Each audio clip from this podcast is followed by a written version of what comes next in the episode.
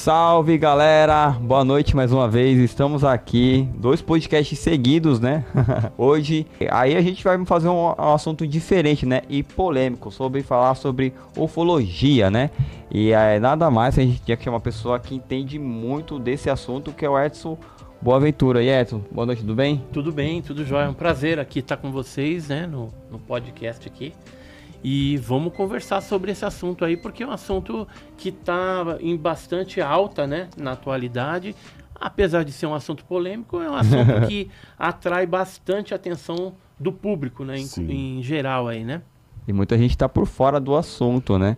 E é bom você trazer também isso daí para a gente também para é, tirar as dúvidas também, né? Sim, e, com certeza. E é isso aí. E Agão, tá tudo bem? Boa noite. Então, deu, deu tempo de tomar água, pelo deu menos? Deu tempo, deu tempo. Atendendo diversos pedidos, o Edson foi uma pessoa que na, na nossa DM teve muito pedido para chamar. A galera gosta muito desse assunto nos últimos tempos. Agora voltou em alta, principalmente na pandemia, de falar de OVNIs e várias aparições no Rio Grande do Sul, no Brasil inteiro. Aí tivemos várias aparições aí. Vamos desvendar vários mistérios, ainda mais com o Edson Boaventura Júnior, que é do canal Enigmas e Mistérios. Nada melhor que um pesquisador que investiga enigmas e mistérios. E é um dos pessoas que mais pediu pessoal. A gente falou aqui que tem bastante gente do Maranhão. Mandar um abraço pro Thiago Beckett, meu brother, que morou um bom tempo comigo em Porto Alegre, direto do Maranhão lá. Ele que me apresentou principais trabalhos do Edson. Eu fui conhecer o trabalho do Edson pelo Thiago lá. Lá em Porto Alegre eu assistia muito vídeo, muito documentários que o Edson participou. E eu tô aqui também com o nosso querido Emerson. Mais um episódio então, Emerson. Boa noite, mais um episódio, né? Graças a Deus e tirar curiosidade também, né? A gente pesquisa, na escola fala bem pouco, ninguém melhor do que o Edson Boaventura para nos ensinar, né? Então a gente está aqui para aprender, é, tentar tirar o máximo, extrair o máximo de, de, informações, né? Que é um assunto polêmico, como ele mesmo falou, e vamos aprender nesse podcast aqui. Estamos juntos aí, né? Não, Ronaldo? É isso aí. E quero agradecer os patrocinadores da MRV. Para quem pagar aluguel, se você pode morar no que é seu, tá? Então entre em contato aí com os nossos corretores aí na descrição. Agradecer também a DE Transportes aí que tá em todos os atacadistas pertinho de você. Beleza? E a, também o que patrocina nossas bebidas toda semana, a Adega Bela House. E é isso aí. Pode começar, Iagão. Então é isso aí, vamos apresentar um pouco o Edson, fazer uma apresentação. Quem é o Edson Boaventura e o que te levou a todo esse universo da ufologia, estudar tudo isso? Fala um pouquinho eu sou, um, eu sou um pesquisador, né, já há 42 anos, que se dedica né, a pesquisar esses fenômenos. E eu fui motivado a partir de um avistamento que eu tive no litoral de São Paulo, no Guarujá, em 1981. Vi um objeto é, alaranjado, muito grande e passando sem som nenhum. É, eu, minha mãe, meu irmão observamos, alguns vizinhos também das redondezas é, viram esse objeto. E na época eu não sabia o que, que era um OVNI, nada disso. A gente viu aquele negócio passando. É, foi um domingo de 1981, quando ele já estava sobre Santos, né, no litoral de São Paulo. Uhum. Ele aumentou a intensidade do brilho, ou o tamanho, por umas três vezes. Depois ele diminuiu para o tamanho que ele estava. Fez uma descida em movimento de anzol assim e subiu na vertical, desaparecendo no, no espaço. E aí, a partir daí, eu na segunda-feira já fui trabalhar no Banco do Brasil e conversei com um vigilante lá, comentando, né? Olha, ontem à noite nós estávamos assistindo o Silvio Santos lá e de repente minha mãe foi recolher umas roupas no varal e deu um grito, a gente saiu para acudir minha mãe e vimos aquele negócio. Ah, falou, que você viu um OVNI e tal, vou te apresentar um grupo lá de Sumaré, que é o CEPEX, do Eduardo Oswaldo Mondini, e aí você escreve uma cartinha contando esse avistamento, manda para eles e logo logo você vai saber o que que, que, que é esse fenômeno, é o OVNI, o objeto voador não identificado. E aí ficou uns quatro anos eu me é, inteirando a respeito desse assunto. Em 1985 eu fundei o GUG, que é o Grupo Ufológico do Guarujá, para é, pesquisar com metodologia científica toda essa fenomenologia, porque a gente descobriu que no Guarujá e, e, litoral ali de São Paulo, né, tanto o litoral sul como o norte, tinha muitos casos de objeto entrando, saindo de dentro do mar, luzes, objetos que chegaram a pousar, seres que eram avistados, pessoas que eram levadas a bordo desses objetos e passavam por experiências. Um objeto que explodiu, por exemplo, na Praia das Toninhas, um outro objeto que deixou fragmentos também na Praia Branca, no Guarujá, numa ilhinha que uhum. tem lá. Uhum. Enfim, é sabedor desses casos, resolvemos montar então esse grupo com várias pessoas e começamos a investigar toda essa fenomenologia. É, até onde eu contei, foram mais de 600 casos investigados ali, é, só no Guarujá e litoral paulista. Aí depois a gente começou a sair, é, fomos para Iporanga, no Vale do Ribeira, que tinha uma casuística de objetos que apareciam naquela região desde 1941. Então tinha gente que é, mexia com guia de caverna, né? Porque é uma área que tem o PETAR, o Parque Estadual e Turístico do Alto Ribeira. E muitas pessoas já viram objetos entrando e saindo de dentro das cavernas ou num local que é na estrada para quem vai para Piaí, que chama Mirante do Alto da Boa Vista. Então dali muita gente já viu esses fenômenos no vale, Sim. dentro do Petar, né, que é o Parque Estadual e Turístico do Alto Ribeira. Então ali também era uma área de bastante incidência. E nesse local foi o local que a gente foi privilegiado para fotografar e filmar esse fenômeno. Naquela época, na década de 90. 90. Então, 90 a gente começou a investigar e lá é um lugar que vale a pena sempre estar investigando, porque o fenômeno nunca cessou. Assim como no litoral também nunca cessou. É, a partir desses eventos, aí depois a gente expandiu. É, cheguei a ser investigador do caso Varginha, também um dos investigadores. É, investiguei também o caso da Operação Prato, que é no, no Pará, no Maranhão. Né, mas é, Piauí também teve alguma coisa, é, Amapá, Amapá, Na, na década de 70. E, e também o caso da noite oficial dos OVNIs, casos clássicos, sempre a gente tem ali um pezinho, né? Tem Sim. conheceu algum militar, alguma pessoa que deu algum depoimento importante a respeito desses fatos. Além disso, é, nós nos especializamos em pesquisa de campo, né, que é uma pesquisa de raiz. Uhum. Você vai no local, faz vigília, no local onde está aparecendo, por exemplo. É, em 95, por exemplo, a gente foi para Aparecida do Norte, que estava tendo alguns é, aparecimentos dessas luzes, né, desses objetos. E lá a gente investigou, além dessas luzes, e, e fotografou também. O Jamil Villanova chegou a fazer algumas fotos. É, nós é, vimos um senhor que tinha sido abduzido lá em 95.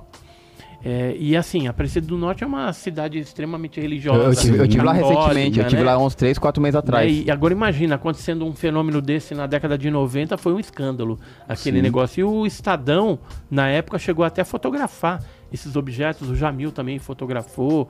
É, eu cheguei a ver um desses objetos lá. Então foi um negócio bem interessante essas pesquisas de campo que a gente foi realizando não só é, São Paulo, mas Minas, depois Paraná, Maranhão, Pernambuco. Aí começamos a expandir no Brasil até que a gente foi para outros países, né? Hoje eu já uhum. visitei mais de 20 países é, buscando né, essa fenomenologia. É, mas eu me especializei dentro da ufologia em documentação oficial né, do fenômeno OVNI, ou Sim. seja, documentos produzidos pela Força Aérea Brasileira, pela Marinha, pelo Exército, Polícia Militar, é, o extinto SNI, a BIM. Então, esses órgãos é, militares, eles têm é, equipes que, vez ou outra, são acionadas para investigar esse tipo de fenômeno tem todo um normativo, é, relatórios que tem que ser preenchido. Por exemplo, nesses casos que você estava falando do sul do país, né, que teve agora recentemente, existe um relatório e um telefone dedicado lá em Brasília, no Comai ou no Sindacta, que eles ligam para lá, os pilotos comerciais ou militares, e reportam esses avistamentos que eles estão tendo. Uhum.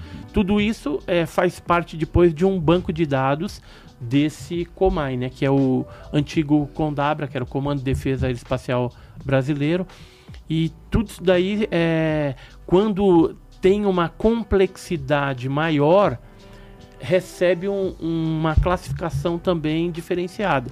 Por exemplo, a gente tem quatro classificações para documentos de pesquisa de OVNI. É o ultra secreto, o secreto, o confidencial e o sigiloso.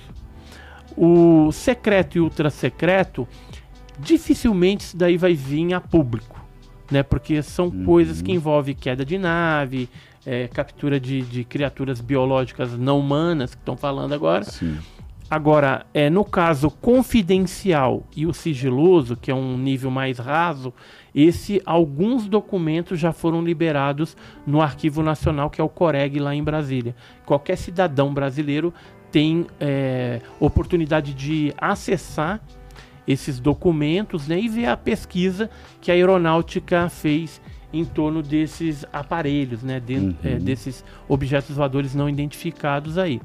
É, o Brasil ele, inclusive, tem um acordo com o governo norte-americano, é, já desde a década de 50, que é, eles trocam isso, né? Quando acontece algum fato mais relevante, que tenha algum tipo de metamaterial, ultramaterial desses OVNIs, os americanos vêm para cá, pegam esse material, ou então é, alguma base aérea, alguma instalação militar leva para São José dos Campos, que é a nossa área 51 brasileira, Sim. e de lá vai para a NASA ou vai direto, por exemplo, para a área 51 norte-americana, que fica no deserto de Nevada. O caso Varginha foi assim, né?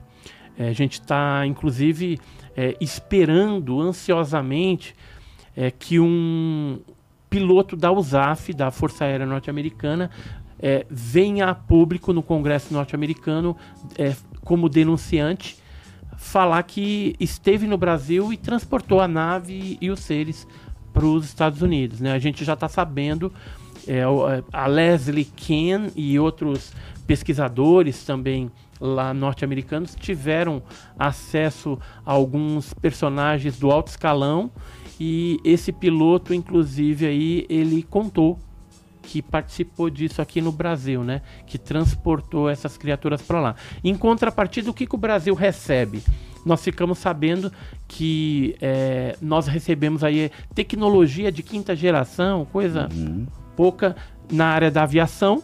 E vez ou outra, o, alguns brasileiros mais destacados, militares, são chamados para participar de algum curso, alguma coisa lá nos uhum. Estados Unidos, ou até em algum, em algum outro país. Né? Então são são é, contrapartidas Sim. totalmente é, descabidas, né? Porque a gente está perdendo a chance no Brasil, no governo brasileiro, de a nossa parte tecnológica, científica, né? É, evoluir com esse tipo de material que não, não é daqui, né? Sim. A procedência, logicamente, a gente não pode ser leviano de falar, ah, é extraterrestre, né? É alienígena. Não a gente tem que ser sensato e falar que quanto à procedência são apenas conjecturas que existem Sim. no momento. E uma delas é a origem extraterrestre. Outra poderia ser seres de outras dimensões, interdimensionais e por aí vai, né? É, então veja que assim é um assunto mais militarizado, é um assunto acobertado, muitas vezes por esses militares é porque eles têm uma cobiça, uma ganância de obter essas tecnologias, porque isso vai gerar o quê? Para esses países? Poder. Poder, potência, né? né? E eles vão estar numa posição destacada em relação aos seus inimigos bélicos. Uhum. Vamos supor que os Estados Unidos tenha essa tecnologia e consiga, através de um processo de engenharia reversa, transformar isso em algum outro tipo de tecnologia mais sim, avançada. Sim. Ele estará, logicamente, na frente dos seus inimigos potenciais, no caso a China, a Rússia e por aí vai. Então hoje o, o, o investimento do governo brasileiro é bem, digamos, insignificante? Eles poderiam estar investindo mais ou é, é relevante? Então, eu, eu penso, né? Mas eu sou um, um, uma gota no oceano. Como investigador nesse tempo todo, o Brasil ele poderia pegar alguns cientistas, Sim. alguns militares e alguns ufólogos sérios e criar uma comissão, alguma coisa assim, para investigar isso melhor. E que esses cientistas também fizessem a engenharia, engenharia reversa desses, desses materiais e, no caso das criaturas biológicas, fazer um estudo biológico para entender isso aí melhor. E aí a gente teria um avanço, pelo menos tecnológico, aqui. Agora, o que, que eu vejo? Que o Brasil dá tudo de mão beijada para os americanos. Assim como outros países que Sim. têm acordo com os americanos fazem isso já há muito tempo. Então acontece aqui, eles liberam para ser é, é, estudado lá fora, sendo que poderia ser feito tudo aqui, né? Isso, exatamente. Sim. Acontece- Basicamente dá arma pro inimigo. Basicamente dá arma pro inimigo. Assim, para não ficar só nas minhas palavras, é, por exemplo, essa, essa questão do, do, do, do acordo, né? Que, que foi feito lá no Sim. passado, nos Estados Unidos e tal. Deixa eu achar aqui. É, existem documentos do projeto Blue Book. Ah, isso aqui, por exemplo, já espelha bastante. Isso aqui é um, é um aerograma antigo de 1966. Foi liberado pelo FOI, a Lei de Liberdade de Informação Norte-Americana. Está vendo? Está em inglês Sim. esse negócio. E isso aqui é do consulado americano no Brasil. Daqui, ó, consulado é, do Rio de Janeiro. Rio de Janeiro. E aí, o que, que ele fala aqui embaixo? Que é, um objeto caiu entre Paraná e Santa Catarina. Depois, ele fala que esse objeto foi levado né, pelos militares para o Quinai, em São José, São dos, José Campos. Campos. E de São José dos Campos, ele foi para onde? Para a NASA. Aqui, ó, NASA. NASA. Então, é um documento oficial norte-americano Sim. Que comprova esse trâmite, que a gente em 66 já fazia isso. Fora isso, eh, existem outros documentos, por exemplo, que comprovam eh, o acordo que os americanos têm com, com o- os brasileiros.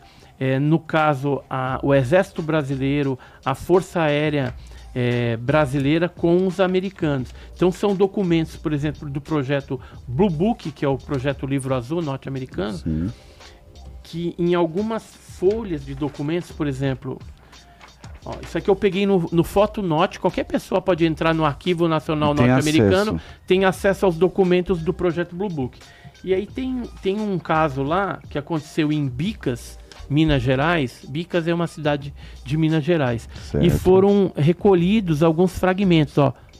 É, alguns. é, a, a Brazilian Air Force, Força Aérea Brasileira, recolheu alguns pedaços tal. E aqui embaixo, né?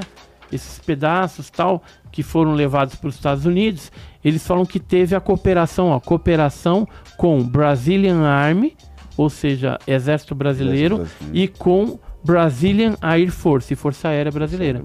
Então, assim, essa, eh, isso aqui é um documento da década de 50.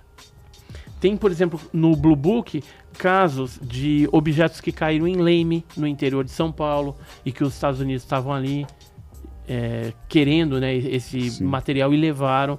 O caso de Ubatuba foi parar também nos Estados Unidos. Existem, por exemplo, eh, fragmentos que chegaram lá nos Estados Unidos e que foi pedido por um cientista chamado Peter Sturrock do, da Universidade de Stanford.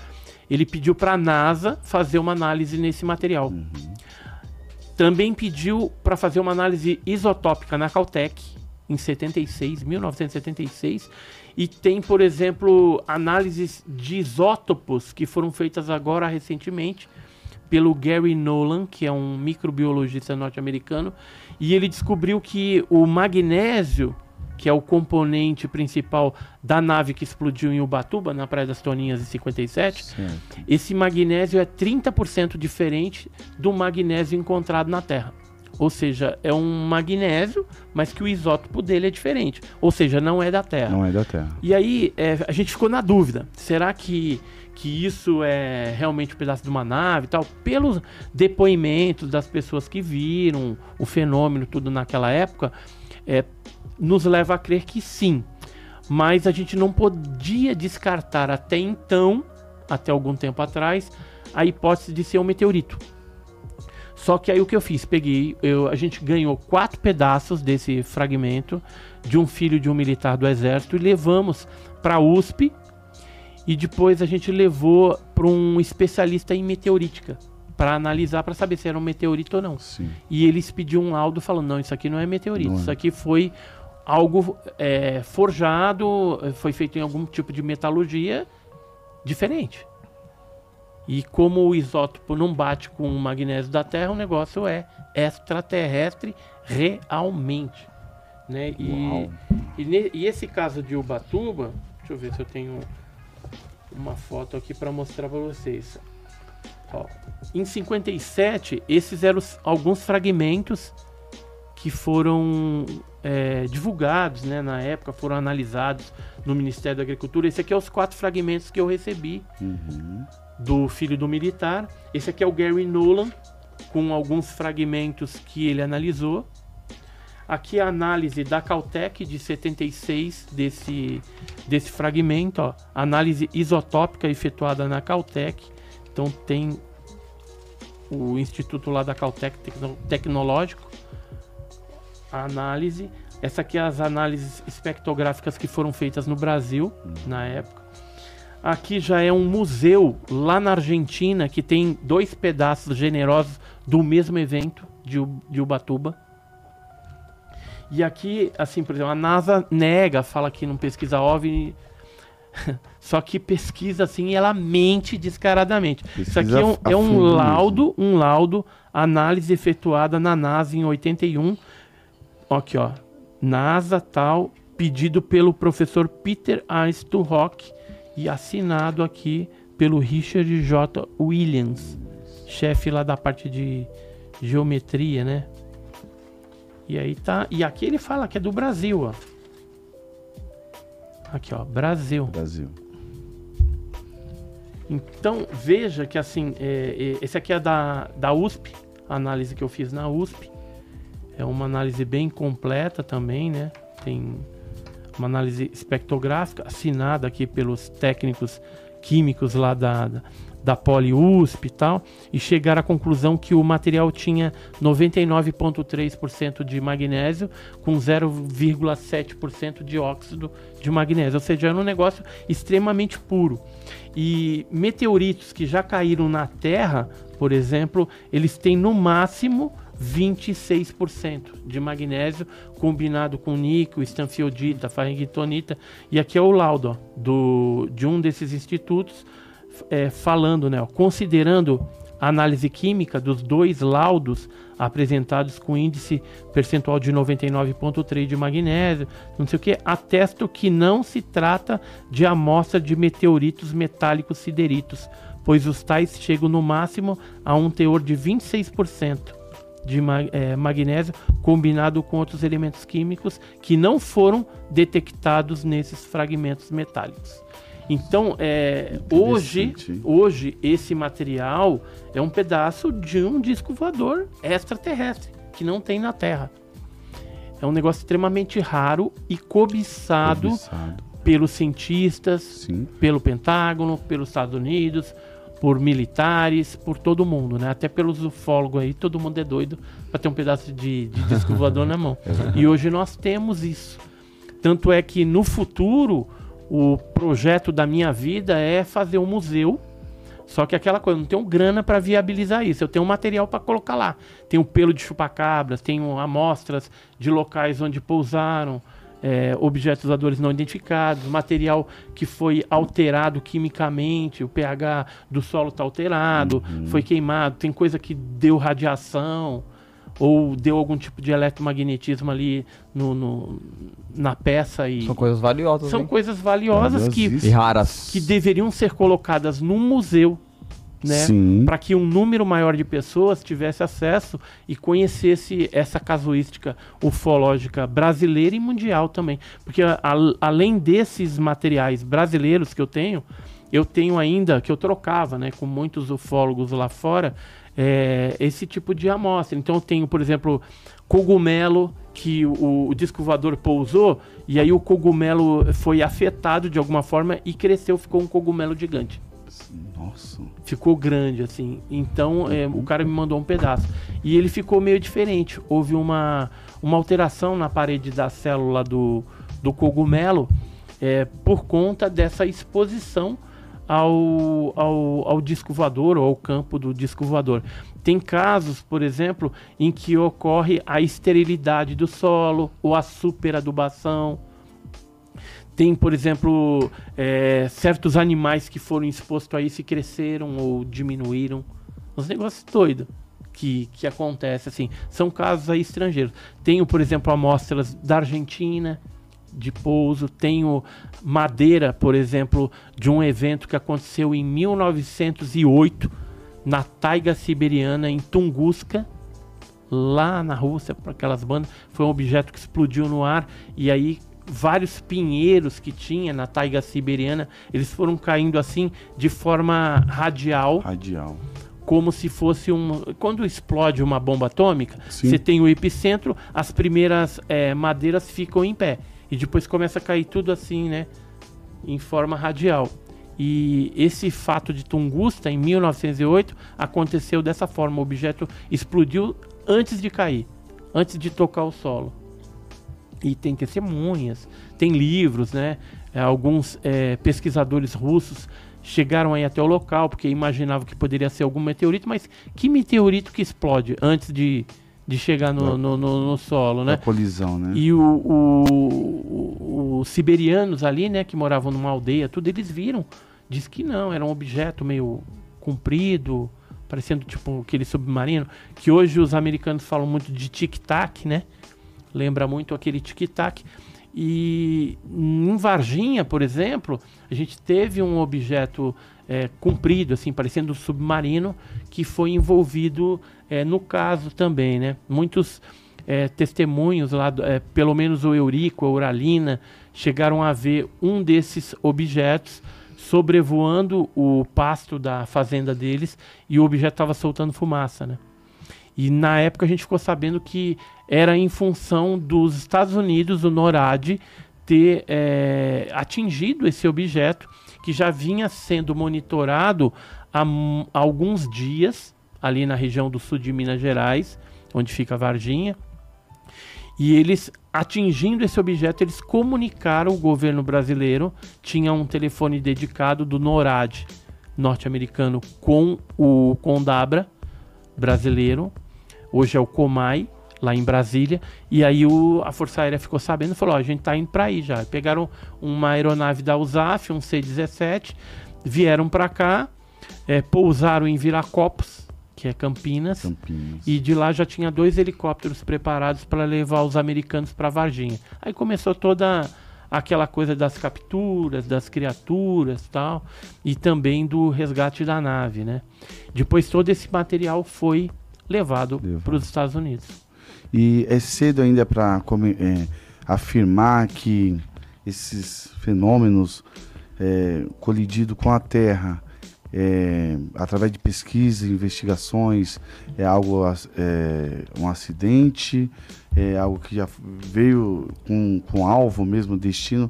Tem alguma conclusão referente a isso? Ou seja, uma outra forma, é, esses objetos estão vindo acidentalmente? Tem uma estratégia, não sei, montada? Estão vindo mesmo, alcançando a o nosso planeta? Ou ainda é cedo para comentar dentro das, das pesquisas que já foram feitas? O que a gente percebe, né, nessas décadas de, de investigação, porque assim, a gente tem a era moderna dos discos voadores é a partir de 24 de junho de 47, quando teve o avistamento de um piloto chamado Kenneth Arnold e ele viu nove objetos em, no Monte Cascade, em em Washington, e eram objetos em formato de meia-lua, fazendo um movimento eh, de quicar, assim, por exemplo, você pega um pires, joga num rio, ele dá aquela quicadinha na água, né? Isso. Então, é, por isso que ficou o nome de Flying Saucer, né? Que é pires voador. Depois aportuguesou para disco voador. Certo. E esse caso é o caso que marca a era moderna. Então, era moderna de 47 para cá. Depois tem o caso Roswell da queda lá do objeto e tal, que também ficou bem conhecido. Mas antes desse período, existem casos que já vinham ocorrendo. e que eram registrados não com nome de disco voador ou de OVNI, nada disso. Geralmente eram fenômenos celestes diferentes ou luzes misteriosas que apareciam ou nomes folclóricos que cada nação aí dava. Dava. No caso do Brasil, eles chamavam de boitatá, M baitatá. Tem uma carta, por exemplo, do, do José de Anchieta, que é o jesuíta, datada do dia 30 de maio de 1560. Acho que é 31, 31 de maio de 1560, que fala a respeito do M baitatá, que era uma coisa de fogo, uma bola de fogo que perseguia os índios e os matava. Então tem essa carta lá em Portugal, tem no Museu Nacional do Rio de Janeiro também. Essa carta, na- aliás, no Museu Nacional não, na Biblioteca Nacional do Rio de Janeiro tem essa carta lá do José de Anchieta e já falava desses fenômenos que eram avistados pelos indígenas aqui no Brasil na época do, do Brasil colônia. Tem ainda um outro jesuíta, Antônio de Sá, que ele relata uma espécie de uma abdução no Brasil colônia com um índio chamado Araribóia. É uma carta de 1559, né, onde ele relata ali um, Sim. só que eles associam essa abdução do indígena a um, um, um atentado demoníaco, tá? Então eles levam, logicamente, os católicos acabaram levando naquela época para um fenômeno demoníaco. Tipo, E maldições. É um, um demônio ali, Sim. né? Porque ou tinha Deus ou tinha o demônio. Algo sobrenatural. Algo sobrenatural, mas voltado para a parte negativa. negativa. Então, por exemplo, veja que é bem antigo os casos, não é a Sim. partir de 47. Você pega, por exemplo, em São João del Rei, Minas Gerais, jornais da, de novembro de 1939 ou de dezembro, tem vários jornais, eles contam a respeito de uma luz misteriosa que apareceu no morro e foi vista por mais de duas mil pessoas. Eles faziam até peregrinação e até o local para pessoal ver lá essas luzes e tal. E que depois o- os mais antigos, né, o- esse pessoal mais antigo de Minas, que mora lá na fazenda, fala que é a mãe do ouro. Ou bola de fogo, uma mãe do ouro. Mãe do ouro, o que, que é? Uma bola de fogo que aparece nas serras e onde ela pousa, segundo a lenda aí dos mais antigos, dizem que ali tem ouro enterrado. Mas aí é uma lenda. Na Sim. verdade, é, pessoas que viram e que deram os detalhes, a gente consegue encaixar essa lenda da mãe do ouro exatamente numa sonda ufológica Sim. como nós conhecemos atualmente. Então, muito do folclore antigo, ele às vezes se trata de um fenômeno ufológico. Além disso, se a gente for mais para o passado ainda, a gente vai encontrar pinturas rupestres ou mesmo é, cerâmicas, é, algum tipo de registro é, pré-incaico dos índios é, aborígenes australianos, dos indígenas brasileiros mesmo. É, na Europa, a gente vai encontrar ali algumas civilizações antigas que falava a respeito de deuses e esses aparatos voadores que existiam. E às vezes eles pintavam na parede lá, a nave, um ser com capacete, antena no capacete. Então tem muito disso nessas civilizações primitivas, demonstrando para nós hoje em dia que o fenômeno é antigo. Não foi só a partir de 47, sim, antes de 47 já aconteciam coisas. Sim. É, nessa questão do, do- das coisas é, pré-históricas aí primitivas, deixa eu ver se eu tenho alguma alguma imagem aqui só para gente ter uma uma ideia disso. Aqui não. Mas se quiser fazendo uma pergunta aí, pode fazendo gente- enquanto eu vou procurar. É, eu quero fazer uma pergunta. O, o que, o, que, o que atrapalha, tipo assim, é, hoje existe muito fake news, né? Hum. Então as pessoas fazem muita montagem e às vezes por, por isso, às vezes as pessoas por fazer montagem ou coisa do tipo, o que atrapalha, a, a exemplo das investigações, é, ou até de fazer as pessoas desacreditarem é, sobre esses fenômenos é, sobrenatural, porque é, as pessoas começam, um exemplo, teve uma época que o pessoal tava fazendo muito aquele negócio, é, existe vídeos no YouTube como fazer, é, como se- é, principalmente lugar o que tem mato, né? É, vo- fazer como se fosse uma nave que pousou ali do tipo, né? Que nem É, teve uma época que. Aqui hoje não fala muito mais isso na televisão, mas eu lembro que isso, na época do, do Linha Direta, já chegou a pa- passar muitos. É, coisas sobrenaturais. Programa muito mais antigo hoje não se fala tanto na, na televisão. E antigamente se falava uma- bastante disso. é, no programa do Gugu, os programas antigos falavam bastante desses, desses, desses sobrenaturais. E hoje não se fala mais, a não ser no, quando a gente procura no YouTube e tal, meio que é, esqueceram, né? É, é- é- é- então, tipo assim, é uma. Que nem um caso sua profissão, que nem você falou assim, de caso de é, você ter um projeto e de você ter um, O museu. um museu. Pô, ia ser legal todas as crianças, pô, a geração, por exemplo, meu filho, assim, ir no museu pra. pra a, a- Conhecer esses Isso, e- casos, e, até né, mesmo ser uma matéria que poderia ter até na escola também, Sim, né? com Sim, certeza. muito legal. Com certeza. Eu É. quero agregar pra passar pro Edson dentro disso. Dentro que tu falou das fake news ali, passar pro Edson. E quão atrapalhou tudo isso, por exemplo, a gente tem muito. A mídia brasileira, algumas emissoras, levantando muita fake news de vários assuntos aleatórios que a gente. que depois caiu por terra. Por exemplo, a gente teve grávida de Taubaté fazendo meme, a Sim. galera virou piada. E tem toda a questão de Hollywood, a galera faz muita piada, leva muito pra comédia a questão do, do ufologia. E, por exemplo, a gente tem aí o caso mais icônico, eu acho, de todos, é o famoso ET Bilu, que é o que o ET apareceu lá, ninguém viu, e apareceu na Record e buscar conhecimento, e era isso mesmo. e Falava português o ETzinho. Então fala um pouquinho como é que é toda essa fake news, o que, Então, que atrapalha é, no passado, a gente é, percebia assim que a imprensa tratava realmente o assunto de forma jocosa, de forma sensacionalista. Hoje está mais sério o negócio. A gente percebe que é, é, tem um teor de, de seriedade é, na imprensa atualmente. Não sei se ela amadureceu ou se é de repente alguma coisa até é, é, pedida pelos governos para fazer dessa forma, para ir preparando de alguma forma a população para o momento seguinte, que seria o que? O reconhecimento de vida extraterrestre. Sim. E aí a gente vai ter que quebrar paradigmas, vamos ter que se adaptar. As, as religiões vão ter que se adaptar também. Tá. E agora, em contrapartida a isso, a gente percebe que é, os fake news, né, eles sempre existiram. Desde a década de 50 tinha é, pessoas que fraudavam fotos, né, que inventavam alguns casos de, de, de, de contatados aí clássicos. É, George Asdansky, por exemplo, né, que hoje sabe-se que algumas fotos dele foram é, forjadas tal. Tinha ali algum caso, alguma coisa que poderia ser até verdade, né? Mas é, a gente percebe que no passado, então, já existia isso.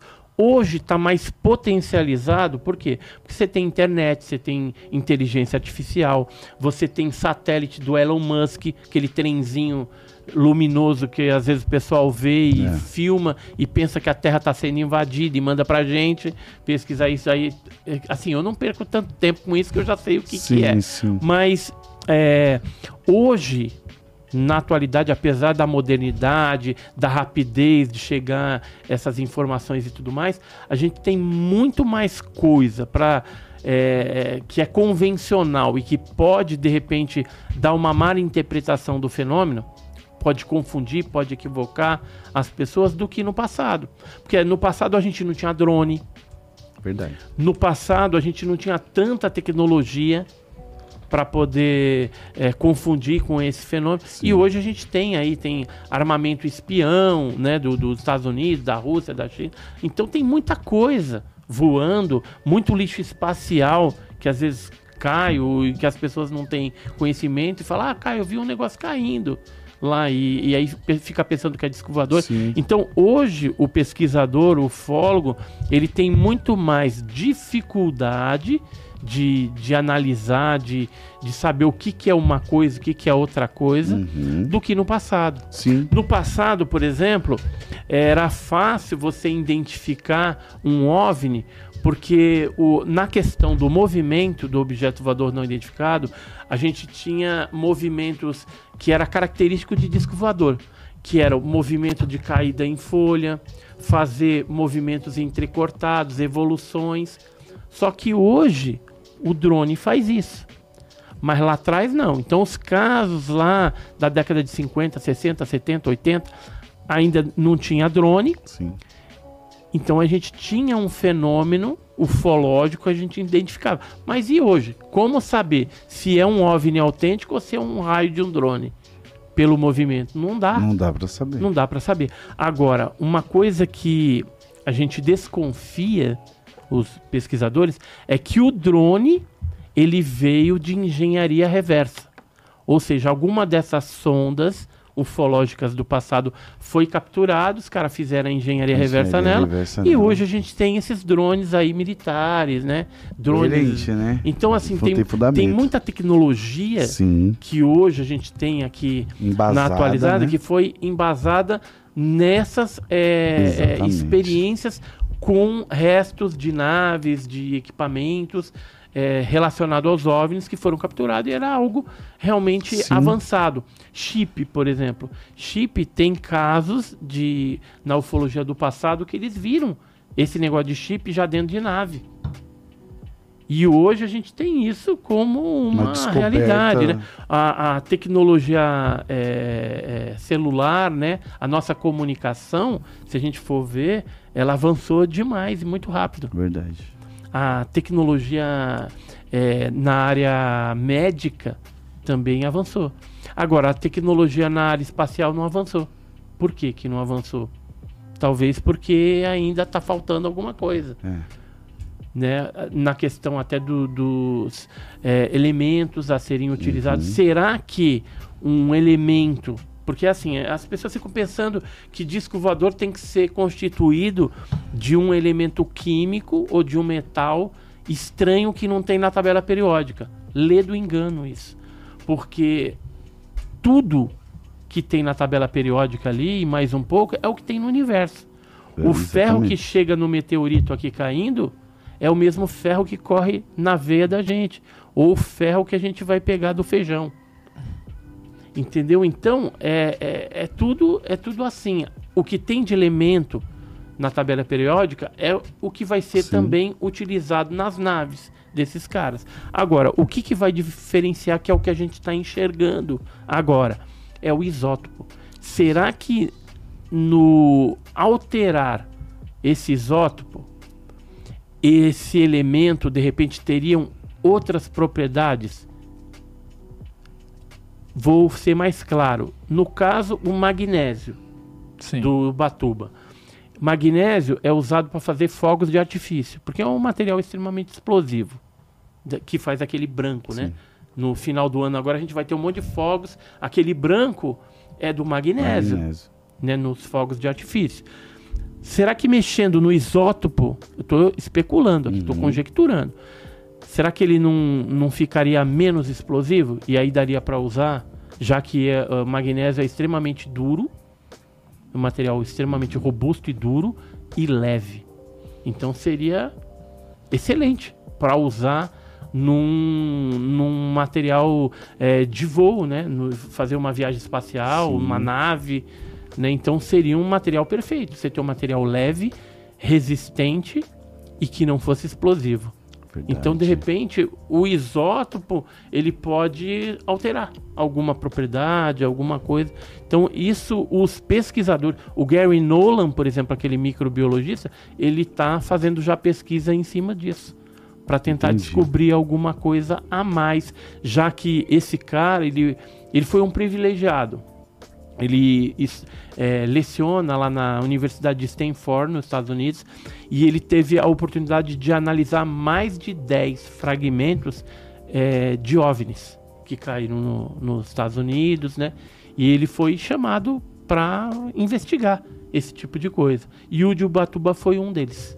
Tem uma pergunta aqui, o chat, o Thiago Tá mandou o seguinte aqui, o chat bombando, mais de mil pessoas assistindo ao vivo. É, é, Tá o, é o recorde. de É o é recorde. de perguntas. Ô, né? batemos um recorde de mais de mil pessoas simultâneas. Simultânea. Mais de- nunca aconteceu isso, é a primeira vez. Eu vou mandar então a O primeira assunto, pergunta o assunto aí. interessante, o pessoal tá gostando, hein? Uau. O Thiago mandou a seguinte pergunta lá do Maranhão. Hum.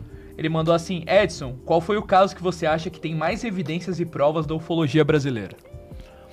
O que tem mais evidências e prova, o caso da Operação Prato, que foi justamente o que aconteceu eh, na década de 70 no Maranhão e no Pará, né? Começou no Maranhão, foi pro Pará, depois ele deu uma esticadinha a partir do finalzinho da década de 70, 79, depois ultrapassando para 80, 81 até 84 no estado do Amazonas. Uhum. que, que acontecia naquela época? As pessoas eram atacadas por luzes que apareciam, objetos de vários formatos. E essas luzes, elas atingiam as mulheres no tórax, na parte superior do peito, e dos homens, geralmente era no pescoço, no braço, às vezes até na perna, porque o cara saía correndo, Uhum. então às vezes o raio acabava pegando no lugar errado, né? Então pegava na perna também, Meio mas uma cena geralmente... tipo que o Ato de cinema. Meio uma cena né? tipo que o cinema faz guerras do mundo, É. dos mundos da Isso, vida. isso. Soltando raios Uhum. aí. E, e, e o que que acontecia? Esses raios, segundo algumas pessoas, saíam alguns dispositivos que conectavam e arrancavam a amostra de sangue, material genético, Nossa. com pele também, né? Então ficava às vezes uns buraquinhos na, na, na pele da, da pessoa e esses buraquinhos eles é, saíam uma espécie de um líquido e depois eles começavam a cicatrizar, secar e, e descamar. Coçava, né? As pessoas sentiam que coçavam, mas muitas pessoas foram atacadas, né? É, com relação a isso, a gente chegou a fazer até uma, uma revista, que é a revista 17 foi uma especial da Operação Prato, né? Que a gente retrata é, todos esses ataques e depois a investigação que foi feita pela Aeronáutica Brasileira, chefiada pelo capitão William G. Holanda. Mas aqui, ó, só para você ter uma ideia, isso aqui é a Aurora Fernandes, que foi atacada, né, por uma dessas luzes. Aquela, na atualidade, em 2023, a gente teve a oportunidade de entrevistar ela. E ela foi atacada em 77, quando ela tinha é, 18 anos de 18 idade. anos. Era novinha ainda, né? E a aeronáutica chegou a filmar, fotografar, investigar casos de pouso lá. Houve um envolvimento de americanos nesse negócio. Eles levaram é, várias é, horas de filme Super 8 gerado pela Força Aérea Brasileira. São 15 horas de filmes desses objetos que estão nos Estados Unidos. Isso segundo o Hal Puthoff, que é um físico do BES, que é o Bigelow Aerospace, que já trabalhou com isso também. Esse aqui é o, o capitão Iranja Holanda, junto com Bob Pratt, que é um jornalista norte-americano que teve aqui, só que tem gente que fala que ele era agente da CIA. E ele chegou a comprar algumas fotos dessas de OVNIs do estado do Pará na época. Isso está tudo descrito no livro do Carlos Mendes, que é um jornalista que cobriu todos esses eventos naquela época. Então, assim, é, existem hoje algumas centenas de páginas já liberadas desses relatórios oficiais da Força Aérea Brasileira, do primeiro Comando Aéreo do Pará. É, temos aí o envolvimento então militar e tem milhares de pessoas que naquela época foram é, apavoradas por essas luzes, né, que atacaram algumas pessoas.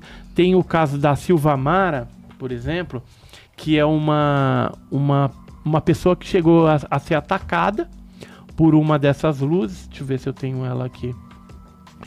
E ela perdeu o nenê. Essa aqui, ó. Essa aqui é uma das pessoas que em 77 foram atacadas, perdeu o nenê e ficou com alguns distúrbios também. Isso aqui é o jornal que saiu na época, ó. Disco voador ataca a mulher, pavor na ilha de Mosqueiro, foi na região de Tapiapanema, lá no, no Pará.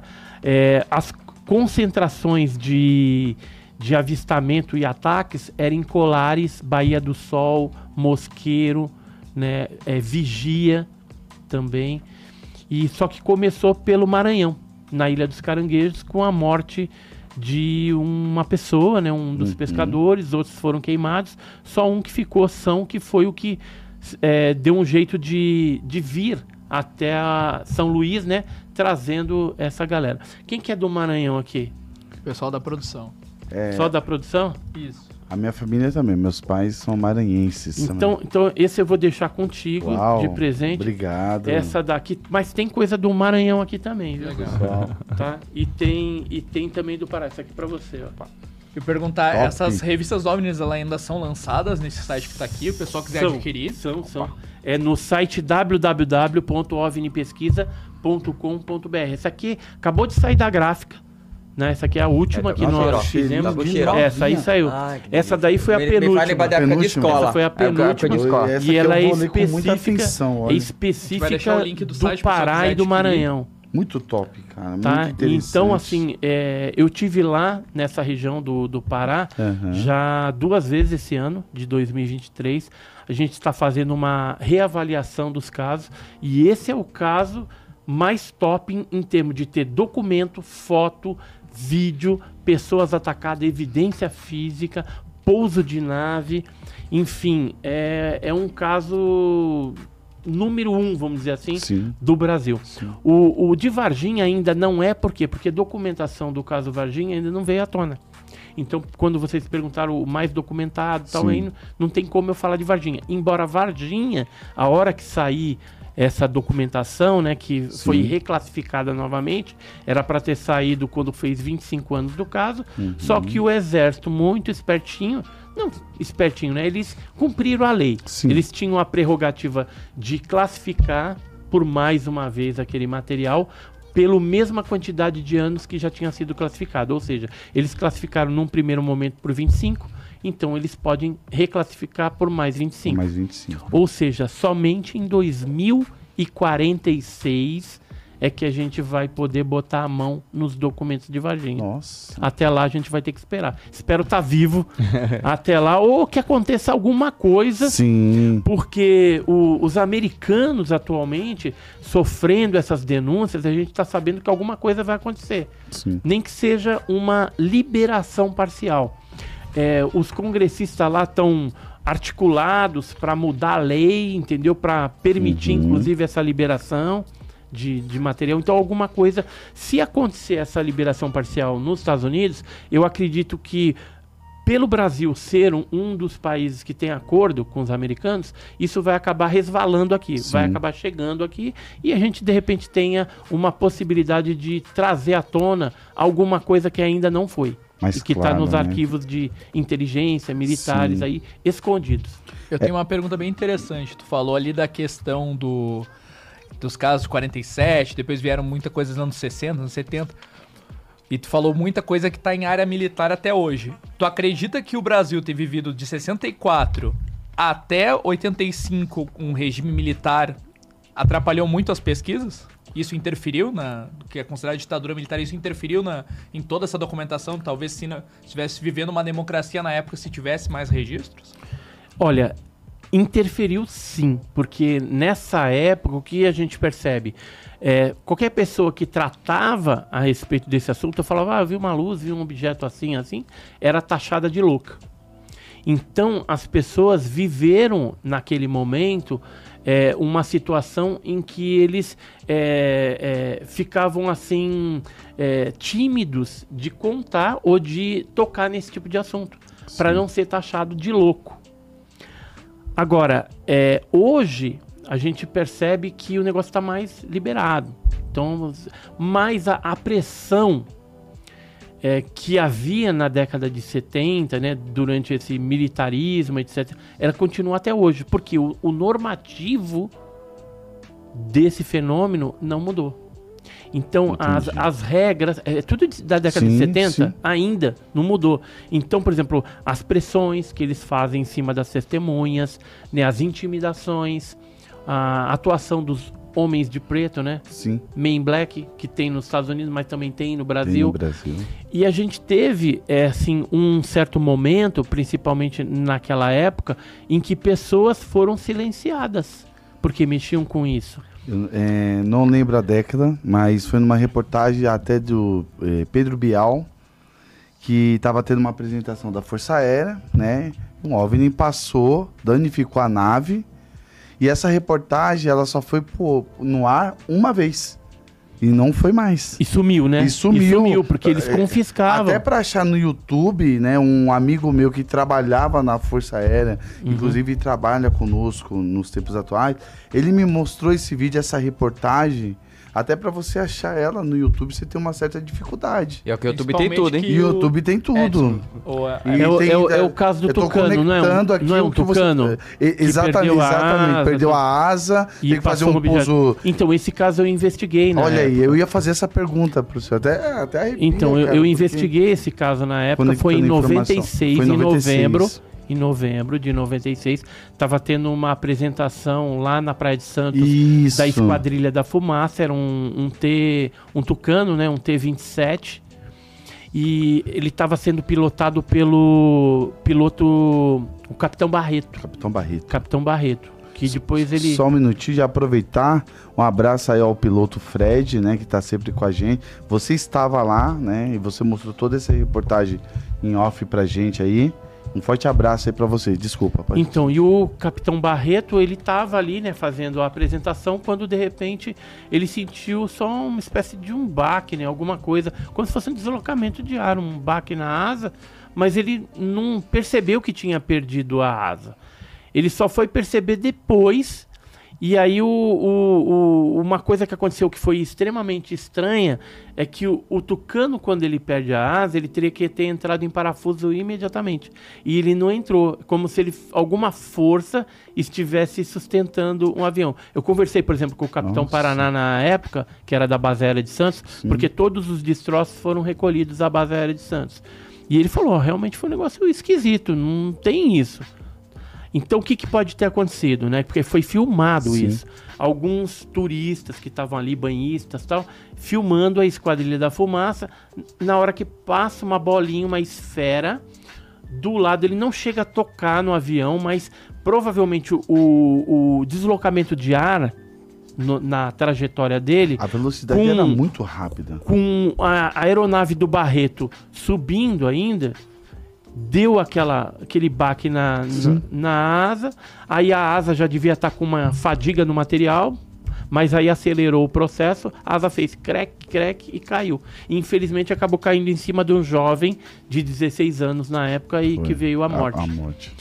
É, o Barreto ele ejetou né, da aeronave e tal e saiu ileso, mas não viu nada. É, nós temos o depoimento de dois garotos na época que estavam em cima do morro e eles viram um objeto em forma de disco descer no, no, no morro onde eles estavam e aí saiu da- das extremidades desse disco voador uma esfera para um lado, outra esfera para o outro. E uma dessas esferas metálica, ela foi em direção aos aviões onde estava tendo a esquadrilha. né? Então a gente tem o depoimento dos garotos que viram essa nave maior vir e sair essas pequenas, uma ir para um lado e outra para o lado onde estava a, a- a apresentação da Esquadrilha da Sim. Fumaça. E temos um outro depoimento também de um italiano que tinha um iate ali, estava com a, o lancha. Ele chegou a ver um desses objetos entrar do lado da lancha, assim, ó, puf, para dentro do mar. Pra uma dessas mar. esferinhas né? Ela veio voando tal e depois entrou sem fazer muita borbulha, assim. Né? O negócio tipo, entrou como se fosse um, uma espécie de um queijo ali, né? Furando a água. En- entrando na água. Então, assim, as características tanto dos garotos como esse italiano e mais o que foi captado nas imagens da filmagem é, correspondem ao mesmo tipo de objeto que estava ali, de alguma forma na região e acabou causando esse acidente aéreo, Sim, né? muito interessante. E qual é que é o caso, pra lembrar quem que eu vi falando? Qual é aquele caso que o teve a ordem pra atirar e eles não conseguiram chegar a tempo da nave? Como é, explica um pouquinho desse caso aí que, que a esquadrão viu a nave, eles foram mirar e aí a nave passou muito rápido, eles não conseguiram ter o comando pra É atirar. o caso da noite oficial dos OVNIs, que aconteceu no dia 19 de maio de 86. e foram decolados naves de interceptação, né? era mais de 20 objetos voadores não identificados. Chegaram a saturar os sistemas de radares, né? De três sistemas de radares de solo, de tudo que você possa imaginar, até no, no escopo do, do próprio radar da aeronave de interceptação, você via ali em alguns momentos esses objetos. E aí, um dos pilotos da Força Aérea Brasileira tentou perseguir, né? Porque foi autorizado para eles perseguirem. E quando ele colocou, travou o objeto no, no, no manche, que eles chamam colocar em Judite. Quando ele colocou em Judite o, o, o objeto, ou seja, o que, que é essa Judite? Ele está travado numa distância que, se ele atirar, ele acerta o objeto. Né? Ele não tem erro.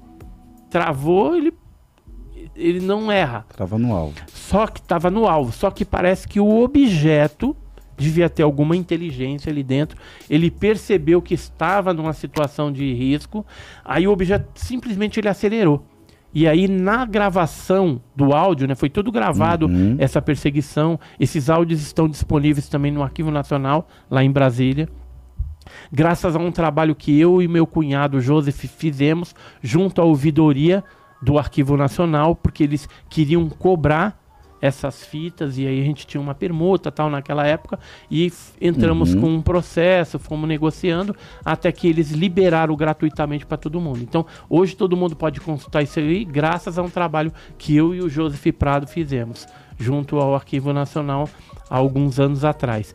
E aí o que que acontece? Na fita chega um momento que ele coloca em Judite, mas ele fala assim: objeto a tantos quilômetros, eu quero, eu perdi o Judite. O objeto acelerou a Sumiu. 15 Mach. Enquanto, que, sabe o que é 15 Mach? Nossa. é 15 vezes a velocidade do som. O- as aeronaves militares, os caças, né, que era o F-5, Mirage e tal, estavam a 1.2 Mach, 1,2 Mach. Ou seja, estava uma velocidade do som, 0,2. 0,2. E o objeto acelerou de 0 a A 15. 15. Então, um negócio absurdo. Fora do normal. Isso aconteceu, então não conseguiram atirar, não conseguiram é, interceptar, nem identificar. Viram luzes, né? Alguns objetos eram detectados em radares, outros não. Outros os pilotos viam a olho nu, outros eles não estavam vendo, mas estava no radar que ele estava cercado por esses objetos. Eu falei, mano, não tô vendo nada, né? Ainda bem que ele não viu. Não viu. Porque teve uma hora que um desses pilotos ficou cercado por oito aeronaves de um lado da, do, do avião e sete do outro. Mano, ficou cercado, Aí pensou, literalmente. morri. Sim. então, se ele, se ele tivesse visto, eu acho que o cara, o cara Batia tinha, parafuso e. e- tinha dado um, um ataque cardíaco no cara e já era, né? Com certeza. Que ele foi até perguntado, pô, mas na hora que você ficou cercado, você ficou com medo? Ele até dá uma, ele chegou a dar depoimento na época no, em várias televisões, né, Uhum. noticiaram isso. Foi feito tipo uma coletiva com pilotos, com controladores de tráfego aéreo, tava o comandante Alcir Leite também, que estava Uhum. junto com Osiris Silva. Eles estavam numa num avião Xingu, voltando do, da posse lá de Brasília para São José dos Campos, e eles chegaram a ver também. Aí o Alcir foi nessa coletiva, né? O, acho que o Osiris não, não deu para ir, ou não quis ir. E os pilotos militares da FAB também estavam lá dando, respondendo Sim. perguntas. O brigadeiro Otávio Júnior Moreira Lima também foi um dos ministros, né, que estava ali na época, ministro da Aeronáutica, que também falou um pouquinho a respeito desse assunto. E ele prometeu em 10 dias liberar o relatório oficial. Só que isso só veio a público. Ó, o caso foi em 1986. Ele prometeu em 10 dias, ou seja, foi 19 de maio, então 10 dias, 29 de maio de 86, iria liberar o relatório. O relatório só foi liberado em 2009. Olha a burocracia da liberação. Em 1996, 91, não, 91, 96, 97, alguns ufólogos pediram para a Força Aérea eh, detalhes a respeito disso. Já que o brigadeiro tinha falado que em 10 dias ia liberar, cadê o relatório? Aí eles deram um perdido e eu tenho uma carta que eu mesmo questionei a comunicação social da aeronáutica na época, em, em 96, e eles responderam que não houve contato visual, sendo que os próprios pilotos viram cores. Para ter contato visual, você Sim. vê lá cor, né? Se não tivesse, era só no radar. Mas se eles viram cores, é porque teve. Só que no, no, no documento da aeronáutica, mentiroso também, eles falam que não teve isso. E que os plots que apareceram nos escopos dos radares, aqueles, aqueles alvos, né?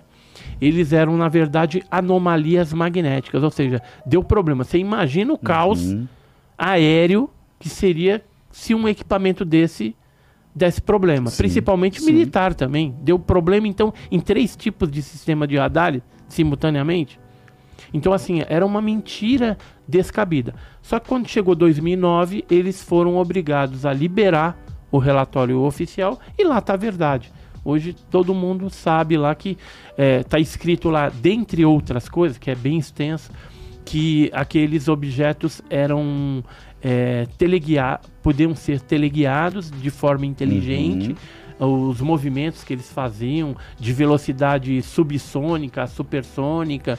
Né? Então eles comentam todas essas Sim. particularidades que naquela época a gente não tinha um- um- uma nave, alguma coisa, mesmo que de outro país, Sim. que fizesse o que a noite os objetos da noite oficial dos OVNIs fizeram.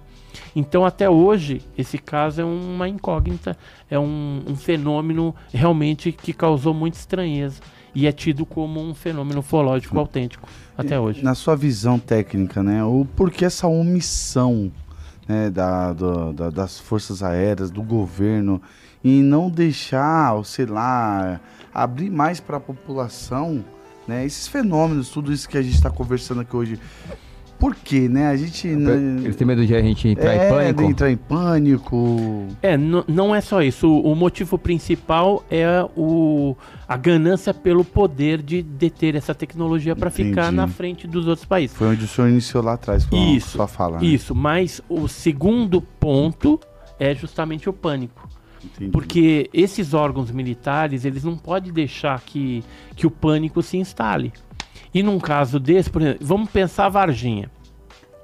Naquela época, o que aconteceu? Teve um PM, que era o Marco Eli Xerezi, Uhum. que é um P2, um PM eh, de Minas Gerais eh, da inteligência, que capturou uma dessas criaturas à noite no Jardim Andere, junto com o colega dele, que era o Eric Lopes. E eles atropelaram, né? Chegaram a atropelar a criatura, a criatura caiu, ele desceu do carro, pegou ela no, no ombro, colocou no, no banco de trás e tocaram o carro, falou pro Eric, ó Eric, leva, vamos lá para o pronto-socorro do hospital regional, que ficava no centro ali de Varginha. Chegando lá, eles foram no pronto-socorro inicialmente, o médico que estava de plantão não quis atender e já orientou eles que tinha uma ala que tinha sido isolada porque já tinha chegado uma criatura lá. Uhum. Aí eles foram pra lá. A gente não sabe se a criatura arranhou o Marco Lixerez na hora que ele estava levando na primeira vez ou quando estava saindo. Em algum momento ela arranhou embaixo da axila, rasgou a camiseta dele.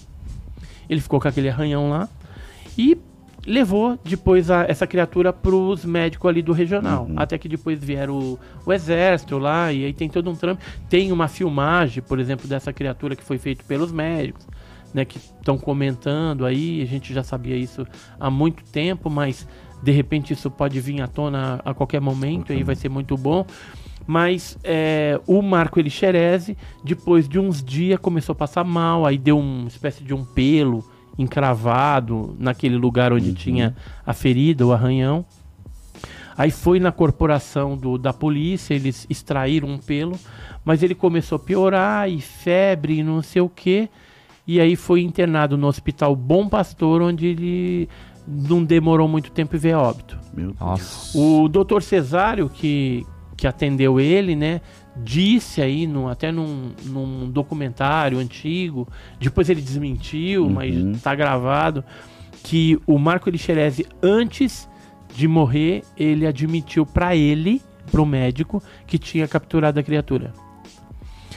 Todos os parentes do Marco Elixerese, a Marta, a irmã dele, o pai, a mãe e tal, também falavam que ele tinha participado da captura da, da criatura. O Eric Lopes está na polícia até hoje trabalhando e não fala a respeito disso. Simplesmente ele, ele ignora. Mas é, imagina, aí vamos voltar no, no pânico generalizado, que é o, o, o mote da nossa conversa aqui Sim, inicial. sim. Imagina é, cair lá na população, olha, tem uns bichos aí soltos, e eles arranharam o, o Marco Elixerez e o Marco Elixerez morreu. Olha o pânico. sim. Você, então, é, Se tivesse arma em casa, ia órgãos- pegar uma 12 e sair os, atirando. os órgãos militares eles têm esse comprometimento de é, evitar não deixar que aconteça um pânico generalizado. Sim. Porque a gente ficou sabendo também na época de Varginha que não morreu só o Marco Elixerese. Porque chegaram outros corpos de pessoas no cemitério dos Amarais, lá em Campinas. Porque o cérebro, por exemplo, do Marco Elixerese foi levado para Campinas. A gente já sabia disso, mas eu só tive a confirmação em 2021, quando eu fui na casa do médico legista, que era o. o como que é? O Dr. Janini.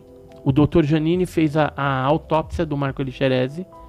E aí eu tive um. Comi uma pizza com ele lá e tal. E eu gravei ele conversando. Ele já tava velhinho e tal. E eu falei, mas conta essa história aí do Marco Elixerese. Ele falou: é, eu, das dezenas de anos que eu trabalhei como legista tal, esse foi um caso que realmente impressionou. Eu nunca vi uma bactéria, uma super bactéria daquela, levar à morte um cara. E outra coisa, essa bactéria que matou ele é uma bactéria que só dá em animais. Como é que tava no. no é, então. humano. Como é que tava no ser humano? Então, assim, ele não falou que foi o, o ET. Uhum. Mas é, nas entrelinhas, você vê que ele não pode falar, mas, mas que foi estranho. Subentende-se. né? Subentende-se que foi alguma coisa diferente. Porque não, não acontece todo dia Sim, alguém morrer com uma bactéria, uma superbactéria daquela. Então, eu até falei, tentei forçar, né? Ih, mas o. é, e se fosse um ET realmente? Eu falei, ah, aí pode ser, né? Mas, mas não sei, né? Tipo, Desbaratinou. desbaratinou. Mas é, é, do negócio do cérebro, eu sabia que tinha ido. Chegou um cérebro e outros corpos de pessoas lá no cemitério dos Amarais. É, e naquela época, né? Quando Uhum. aconteceu isso. Aí eu perguntei pro Dr. Janine, falei, Dr. Janine, foi tirado o cérebro do Marco Elixerese e mandado pra Campinas? Ele falou, foi. Então, é assim, confirmou em 2021 Sim. aquilo que a gente já sabia. E foi para estudo lá, porque o caso era um caso diferente. Era um caso atípico. Totalmente diferente. Então veja que esse negócio do pânico, eles têm que evitar. E aí, em alguns casos, imagina a Operação Prato lá, que a gente estava falando aqui, as pessoas sendo atacadas tal. Aí mandaram os militares para lá para falar "Ah, isso aí histeria coletiva. É, fora, Sim. fora que Né? muitas pessoas iam se aproveitar pra fazer fake news Então, também. isso é Ou histeria tem o pânico, mas tem o fake news E também. E naquela Sim. época não tinha nem internet pra desmentir. E percebe-se Então. que usaram né, a mesma técnica, conversando aqui, né, quando que estourou a Covid, né? É Isso, isso. Né, Eles primeiro Entraram omitiram, tentaram segurar o máximo possível. Entraram em pânico. Você vê que eles entram em contradição o tempo todo, né? Nas reportagens, que não era um momento ainda para se preocupar. Mas a Ásia, povo já, já tava É, todo mundo, né? Morrendo. A mesma morrendo. coisa. Já pensou, cara, a gente acordar de manhã no Bom Dia São Paulo? Olha, São Paulo está em colapso porque foi invadido pelo. Os OVNI. o- esse é Pelo ZT é, aí, não, né, Todo tá mundo um se negócio- mata. é. Não, não, lembra. É, é. E o pessoal na- procurar Você é também. doido. há muito tempo atrás teve a invasão marciana do Orson Welles. Né, Sim. foi, um- foi uma novela de rádio, assim, ele começou a noticiar. Olha, porque agora tá chegando, não sei o quê. Teve gente que entrou numa histeria louca e se matou. Porque pensou que realmente o- os marcianos estavam chegando na a Terra Terra. e iam dominar a Terra. É igual aquela vez que Diversas vezes disseram. nos 70, nos mas 80, era nos uma- 2000, as pessoas falavam, o mundo vai acabar Em tal ano, 2000, o em mundo vai acabar 2000, tal ano. o mundo vai 2000, acabar. 2012, 2012. Teve pessoas que também se suicidaram, cara. Então a gente não tá falando de uma coisa. É uma invasão extraterrestre, cara. Pode a- E- acontecer Não, pode ser- pode ser- eles podem ser do bem, pode se ser do mal. acontecer, nós estamos lascados. Sim. Porque a gente não tem poderio bélico pra é, uma- um- lutar um- contra será que esse negócio. será- Sim. Será que uma arma não mataria um deles? Não. é. Até desenvolver uma arma Não, assim, precisaria dos materiais não, tem, deles. tem casos, de, a gente não sabe se matou ou não, mas aparentemente matou. É, vou falar dois casos aqui, pelo Uhum. menos. Um foi o caso de Crixás, que o capataz viu a nave pousada e pensava até que era um avião, mas achou o avião meio estranho. Isso em, em Crixás, em Goiás. E aí ele falou, pô, um avião sem asa, esquisito, redondo. E tem umas crianças brincando lá. Quando ele chegou perto, ele viu que não era criança nada. Eram seres baixinho, carequinha, tudo igual. Aí, como ele era um exímio atirador, pegou a espingarda e pô, acertou no do meio. Esse ser caiu, já aparentemente morto, porque acertou na Sim, cabeça. Sim. E da nave saiu um, um raio verde, atingiu o ombro dele ele caiu desacordado. A Maria, que estava com ele, que era a esposa, ficou tentando acordar ele e viu ainda os dois seres arrastarem aquele para dentro da nave e depois a nave decolou e foi embora. Esse cara, que era o Inácio, ele, ele morreu depois de leucemia. né? Em alguns dias ele faleceu. Veio o dono da fazenda, levou ele para Goiânia, contaram a história lá. Aí o médico falou: ó, pega a cama, o colchão, as roupas dele, queima tudo. Não sabia que raio que era aquilo, Sim. que que tinha Contagioso, é, infeccioso, o né? que, que ser aconteceu, né? E, e assim, é, os militares que investigaram o caso, o Major Gilberto Zandimelli me contou no apartamento dele que foi leucemia. Agora, eu até questionei com ele, falei, mas é, leucemia, é, ele adquiriu então aquilo? Eu falei, ah, não sei, de repente ele já tinha. E até o raio pode ter, é, de alguma forma, ter Acelerado o acelerado o processo. processo da leucemia Sim. e ele veio a óbito rapidinho. Então, esse foi um caso que a gente não tem certeza se a criatura morreu ou não. Mas tem um outro caso que eu fiquei sabendo que eles deram uma rajada com, com metralhadora na cabeça da criatura. Aí a cabeça cortou, né? E aí Sim. caiu. E os seres pegaram o corpo e arrastaram para dentro da nave e a cabeça ficou. Ficou. Aí a cabeça eles analisaram aqui em São Paulo, no Instituto de Criminalística na época. E aí depois não sei pra onde foi parar, esses laudos, essas coisas todas. Mas teve uma análise que foi feita aqui em São Paulo da cabeça do bicho. A imagem não veio à tona. Não. Isso aí quem me contou foi Uhum. é bem sigilosamente sim, sim. as pessoas lá de dentro, entendeu? E provavelmente não ficou nada. Se tem alguma coisa, tá em arquivo de inteligência ou esses ultra secretos Área da 51. vida aí. Tá? Não aqui no Brasil mesmo. Deve ter ficado em algum lugar. Sim. É, eu já ouvi falar que, por exemplo, a ABIN, né, que lá em Brasília, que é o, o, o, o que é, substituiu o extinto SNI, né? Que lá tinha, tem algumas coisas, né, a respeito de OVNI. Uhum. E por que que eu sei disso? Porque eu conheci uma pessoa que trabalhou, era um, foi um dos grandes dentro dessa instituição, dentro desse órgão de inteligência. Então ele falava que, assim, lá no, no na ABIN mesmo, tem uns lugares lá que tem pedaço de nave, que tem ser, que tem essas coisas guardadas. O de Varginha, pelo que a gente ficou sabendo, aí foi para Aramar, foi para Iperó. Né, uma das criaturas. E as outras demais criaturas de Varginha foram para os Estados Unidos, para a área 51, junto com a nave. Mas você acredita que eles são maus? Qual? Os de Varginha ou os É, seres? é, ou Generalizando, seres- né? É, generalizando aí. Não, não Ou você acha que tem os dois? É, pode ter os dois, o o ser três, humano. o quatro, entendeu? Pode ter N intenções, Sim. porque a gente tem é, tipologias É, porque diferenciadas. por essa aula aqui, a gente tá aprendendo que eles são racionais, cara. Eles sabem o que estão fazendo. Sabe? Ó, Né? Tanto é que esses casos de. em que eles deram tiro e que os Uhum. seres sofreram essas consequências. Na atualidade, o que, que a gente percebe? Que quando eles se mostram o ser humano, é, alguns que tentaram tocar, parece que o ser é tridimensional, mas ele passa a mão e não pega nada. Como se fosse um holograma. Uhum. Entendeu? Que o holograma você vê ali direitinho a pessoa, né? Montado, Formato, né? conversa. Só que se foi passar a mão e não pega em Não nada. pegue nada. Então, é, não que seja holograma, mas alguma coisa parecida, Uhum. talvez com um holograma que eles estão usando. Dessa forma, eles não estariam correndo risco bacteriológico, nem do nosso ambiente, e nem risco de agressividade do ser humano para com eles. E, mas assim, você é, tem algum caso, tipo assim, de alguém ter sido abduzido, depois voltou, tipo uma mulher aparecer grávida aí de um OVNI? Tem vários casos. Tem, tem caso? Tem, tem. É abduzido, a mulher fica grávida, aí do terceiro pro quarto mês eles vão, abduzem novamente e subtraem só o feto. Oxi, Aí a pessoa da entrada será que... no Como, hospital, né? como será que eles E aí o médico Será que eles falou têm assim, um... olha, Tá o cordão umbilical, tá o, a placenta, tá tudo aí. Só que o feto sumiu. Aí o médico, né? Como é que ele vai explicar uma situação dessa? Fala, ah, você tava com uma gravidez psicológica. Só que às vezes já tinha feito ultrassom, já tinha visto alguma coisa lá dentro. Hum. Wait, e aí foi parar onde? Cadê? Sumiu? Será que eles fazem xixi pelo dedo igualzinho no filme lá do Todo Mundo em Pânico? Cara, ainda tem muita dúvida, né? Ainda tem.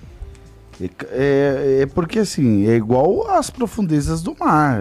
Ainda existe centenas de animais aquáticos aí que não foram nem É catalogados verdade, ainda. verdade. Então, ó, essas evidências Os, que já planeta, os muitas planetas também, décadas, os planetas também que às né, vezes aparecem aí. Nos traz cada vez mais dúvidas, né? Assim, lamentavelmente, o nosso tempo acabou sendo reduzido, Uhum. mas isso aqui é uma coisa que a gente tem muito ainda que aprender. Tem- tem- eu tenho centenas Isso, aí- perguntas isso aí devia, isso daí devia estar tá no. Eu acho que tem que ter parte 2, porque, assim, é, projetar melhor a vinda do, do Edson aqui, né, do Edson Boaventura, e pra gente explorar mais esse conhecimento, porque na tá, ciência, né? tá juntando pontos aqui, a gente tá chegando em alguns pontos conclusivos, é, polêmicos. E, e olha que o Né? canal chegou a bater o recorde. Não é, Cê- se você for ver... 1.200 simultâneas chegou a ficar aí, o pessoal ficou. Pessoal aqui, ó, muito Ficou com medo interessante já. podcast. Ó, o que fez ele estudar e pesquisar sobre esses assuntos, talvez pegou já o podcast já um pouco da metade pro final, né? É, foi a aí foi evidência dele Quando eu vi um objeto, no- né? quando ainda trabalhava no banco, Isso, né? em Lá, 81. então foi onde é, despertou esse interesse, né? sim. Quanto tempo você trabalha com isso?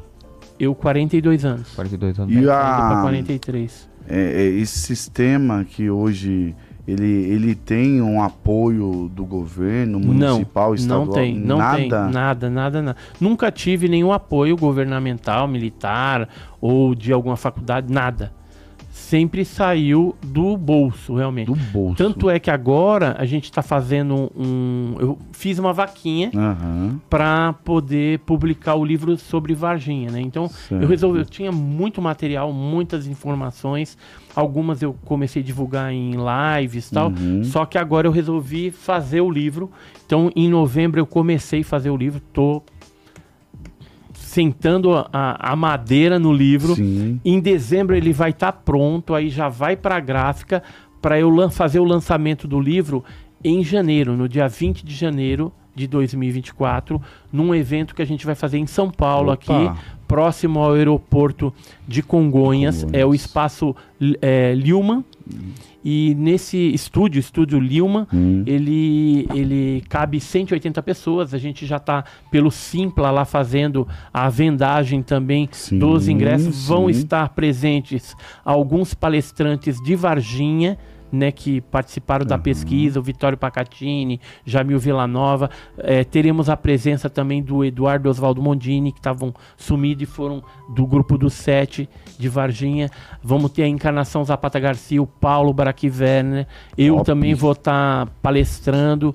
Vamos fazer uma homenagem lá. Vão ter outras pessoas também que eu não vou dar spoiler agora, que vai ser bem legal lá. Então, assim, se o pessoal puder ajudar a participar do evento Sim. e ajudar também na vaquinha para que eu consiga uma grana razoável para fazer o, li- o livro vai sair de qualquer jeito, né? Com, Tá. com o valor que tem lá já dá para fazer um negócio mais mais humilde, assim, Sim. mais mais tranquilo.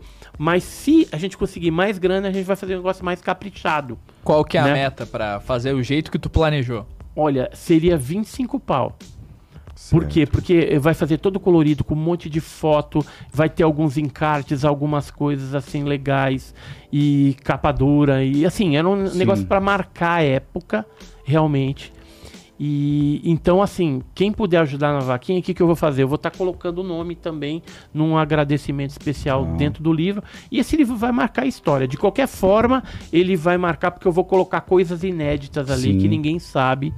E- né? E como que, assim, eu faço, telespectador faz pra participar dessa vaquinha? Vai deixar pra gente o link? Eu vou, eu te passo o Vai link. passar tudo passo, legal. Eu, eu, eu acho que eu te passei. Não te passei o link? Sim, né? vou deixar, Eu aqui passei. na, vou deixar aqui na descrição. Tá. Na No- descrição Tem o, tem um link que eu passei pra ele da vaquinha e também do evento que a Top. gente vai estar Deixei aí no fazendo. chat Top. também. Então quem é aqui de São Paulo não perde a chance, né, de, de participar desse evento, de conhecer um pouco mais sobre o caso Varginha, porque o evento vai ser exatamente no dia do aniversário do caso Varginha, que é 20 de janeiro Top. de E o, 2024. e o caso Varginha, o que, é, é o que o pessoal tá mais perguntando aqui no, no chat, é o Varginha. Todo mundo só fala do Varginha aqui. É, então, É porque Varginha. Varginha é o que a gente está tentando agora, é o raio da, da fita, né? Porque se vier essa fita à tona, acabou. A gente tem a prova documental ali da criatura filmada e que o fato foi real. Assim, eu não Sim. tenho dúvida que o fato foi real. Mas tendo imagem, a maioria das pessoas que às vezes desacreditam vão ter essa confirmação.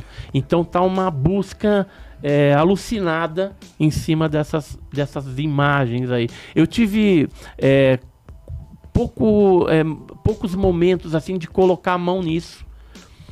E inclusive vem lá do Nordeste, ia vir de lá. Só que o que, que aconteceu? O, houve um- um- um- uma sabotagem ou uma interceptação da- das conversas que eu estava tendo com uma determinada pessoa. Invadiram o apartamento dela, é, arrombaram a porta, vasculharam tudo e não levaram nada. Aí ele ficou com medo, agora não quer colaborar mais. Porque assim, a fita da- com as imagens da criatura de Varginha, essa daí, que é uma fita militar, tinha militares ali, porque foi uma captura de uma dessas criaturas. E esses militares, para não complicar, eu já estava até falando assim, ó, vamos fazer o seguinte, a gente pega dois minutos dessa fita, que aparece a criatura em pé, que não aparece militar nenhum, e aí a gente coloca isso pro público para não complicar ninguém. Então já estava quase indo o negócio. Aí acontece isso com esse informante nosso que viu, ele viu a fita e tal. E eu tive o meu WhatsApp é, sabotado, apagaram mensagens e justamente essas mensagens que eu tinha trocado com a pessoa também. Olha só como é que é a coisa. E depois eu Macabro, hein? e depois eu entrei com a, em contato com um amigo meu de inteligência tudo, até pra Uhum. Para saber se esse tipo de coisa. Ele falou assim, ó, é difícil, mas eles conseguem, né? Da próxima vez você faz cópia, né? E guarda em uns lugares aí totalmente é, não é, é, possíveis de se descobrir, né? Até brincou, falou, coloca dentro da carne, dentro do congelador, né? Faz alguma coisa assim. E ainda deu risada, né? Então, é, eu fiquei muito, assim, não muito chateado, mas fiquei um pouco.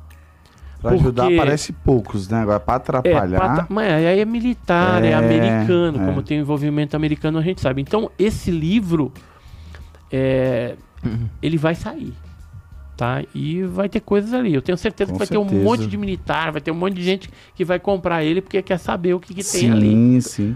Quero fazer duas perguntinhas rápidas, então. Tá bom. Primeiro, tipo, tu, tu, tu, tu acompanhou a partir dos casos dos anos 80, que tu vivenciou, depois tu foi pesquisar o, pass passado e o que temos até hoje. É dentro de 42 anos que você trabalha nessa área. O que que da mitologia, a gente pode dizer uma, talvez, mitologia, lendas, toda a questão do, da chacota, de afim, que é tratado como moda, como filmologia, que se tem em Hollywood, filmes assim, o que que se, do, toda a pesquisa que você fez até hoje, pro que o cinema tenta nos vender, é, o que na tua visão é real e o que que é muito fantasioso? Olha, todo filme que retrata a temática dos OVNIs, ela tem é, fundos de verdade e alguma é, ficção misturada ali, porque são filmes de entretenimento. Então, quando eh, geralmente o, diretor que está produzindo o filme não tem é, um completo conhecimento do fato, ele vai inserir dentro do filme alguma coisa para trazer mais emoção, né, para causar um pânico ali, alguma coisa. Então, sempre tem disso. Quer ver exemplos? Por exemplo, você pega é, o caso Fogo no Céu, Fire in the Sky, que é o retrata o caso do Travis Walton, que é um norte-americano de Snowflake, ele teria sido abduzido em 1975 e tal. Então, é, tem uma parte de violência no filme, que ele é levado pra dentro da nave, enfia um negócio no olho dele e tal, bota uma borracha assim, ele fica, não consegue respirar, depois corre. Tudo isso não existiu. É por- mas por que que o, o, o diretor colocou aquilo? Porque assim, o cara foi levado pra dentro da nave, há um hiato ali, ele um, missing time que ele não sabe o que aconteceu, apagou da mente dele aquilo e ele tinha que incluir alguma coisa pra que o filme ficasse mais é, interessante. Fosse um blockbuster, né? É. Agora você pega, né? você pega contatos imediatos de terceiro grau do Spielberg. Ele teve nada mais, nada menos do que a consultoria do J. Allen Hynek, que é um astrônomo que trabalhou no projeto Blue Book, que é o projeto Livro Azul norte-americano que pesquisava isso. Então ali você tem é, uma uma história, né, de ficção, contato, as naves vêm, aquelas pessoas, aquela coisa toda, mas é os detalhes do contato imediato, primeiro, segundo, terceiro grau, eles são reais porque foi baseado na, no- na, na classificação que o Hei- Heineken fez naquela época. Então tá bem fidedigno. Agora você pega, por exemplo, o aquele filme lá do do Shimalá, é o, o do dos seres lá da, da plantação, Sinais. sinais. Sinais. Sinais. Esse daí, aí foi o filme mais ridículo que eu vi. Tanto que virou todo mundo em pânico 3 como En- paródia. Então, por quê? Porque, meu, os ET morrem com água. Só que o ser humano é feito, na sua maior parte, de De água. água. Então, é assim, se ele tivesse pedido morder a consultoria pra mim, com certeza dá um, um desfecho melhor pra ele no filme, né? Então, Uhum. nesse aspecto. E outra coisa, círculos lá, aquelas pouso, naquele tipo de plantação não é comum. É em outro tipo. Então também errou aí. Que ele pegou é, é, milho, né? Aquela plantação Pegou de muito milho. coisa de É, Steven então, Spielberg. o- o- Pegou muito coisa de Stephen King, de Na, na milharal. época, É, na época, então, na época porque- da, da TV que não- pass- Geralmente não pousa em, em As milharal. matérias das antigas da TV É, era, é era outro assim. tipo de, de, de plantio, Sim. entendeu? De semente. Então, assim, tem algumas coisas que é fora da casinha e tem outras que é, nos trazem aí alguma coisa de realidade. O ET, né? O extraterrestre. Você pode ver, tem ali uma tipologia que já foi avistada, Sim. mas não é tão comum. Mas aí ele coloca romanceado, o ET bonzinho. Por quê? Porque também tem filmes que trazem é, o desespero para a população. Independence Day, por exemplo. É. É, o, né, o- que é a tem um filme do ET invasão. o filme do ET também foi, assisti quando era criança, os melhores filmes que eu ia assistir. O filme Então, ET. Como tem filme debochado da Disney que bota lá o ET lá com a roupinha lá dele de. Um ET lá com o dedinho lá, transformando um humano, comendo Ah, é. chiclete. É. Umas viajadas muito loucas. Então, assim, é, é isso, cara. É, o filme, ele retrata uma parte da realidade e outra parte é Sim, entretenimento e sim. ficção. Mas, mas a gente tem que ficar antenado porque são é, condicionamentos mentais que estão sendo colocados para que quando a coisa de fato acontecer, a gente não fique tão chocado. Sim, sim. né? E, não- aquela, e aquelas coisas assim que o pessoal fala. Sempre tem aquela. Tem, tem questão de teoria, tem milhões, né? É. Aí o pessoal fala: ah, não, isso aí não é ET, isso aí é nova ordem mundial, isso é coisa de Illuminati, isso não sei o que. Que nem tem mitologia. Que o pessoal. Eu, eu assistia muito aquelas séries de. Ali- Falando de questão de alienígenas, como tinha no History e afins, que nem o pessoal fala: Ah, olha o caso da engenharia, por exemplo, das pirâmides do Egito, ninguém tinha conhecimento daquele jeito, que isso aí é coisa de ET e tal. Coisa. Cada coisa que o pessoal cria, algumas coisas pode ter É, fundo de verdade, algumas outras coisas, coisas é teoria, teoria da conspiração. É, isso né? aí, É, a maioria é, é, teoria da, da conspiração. Então, assim, a gente tem que sempre andar é, com os pés no chão. Nem tudo que brilha no céu é disco voador. Tem muitas coisas aí que. Mas um fenômeno real está acontecendo também. Verdade. Então a gente não pode é, é, descuidar, tem que ficar atento para tudo isso que está acontecendo, é, procurar fazer uma leitura de contexto do que está sendo divulgado na mídia também, o que está acontecendo no mundo dentro desse assunto, que só se fala nisso atualmente. Por quê? Porque é uma forma de preparação e alguma coisa vai acontecer. A Ellen Stoffan, que é uma chefe cientista da NASA, ela falou que é, a NASA reconheceria a vida extraterrestre até 2025. Depois ela voltou atrás, deu uma confusão, isso que ela falou num podcast, aí ela falou, não, não é 2025, é até 2030. Ou seja, como é que essa mulher, cientista da NASA, é, dá com precisão um tempo? Sim. É porque ela foi contextualizada em alguma reunião. Alguma coisa, alguma agenda pré-estabelecida, ela tem conhecimento e já está em andamento. Por que, que a NASA, em 2023, já se pronunciou sobre os UAPs, né, os OVNIs, Uhum. duas vezes? Não falou muita coisa ali, mas já está botando as manguinhas de fora. é. Então, isso a gente não pode é, descuidar.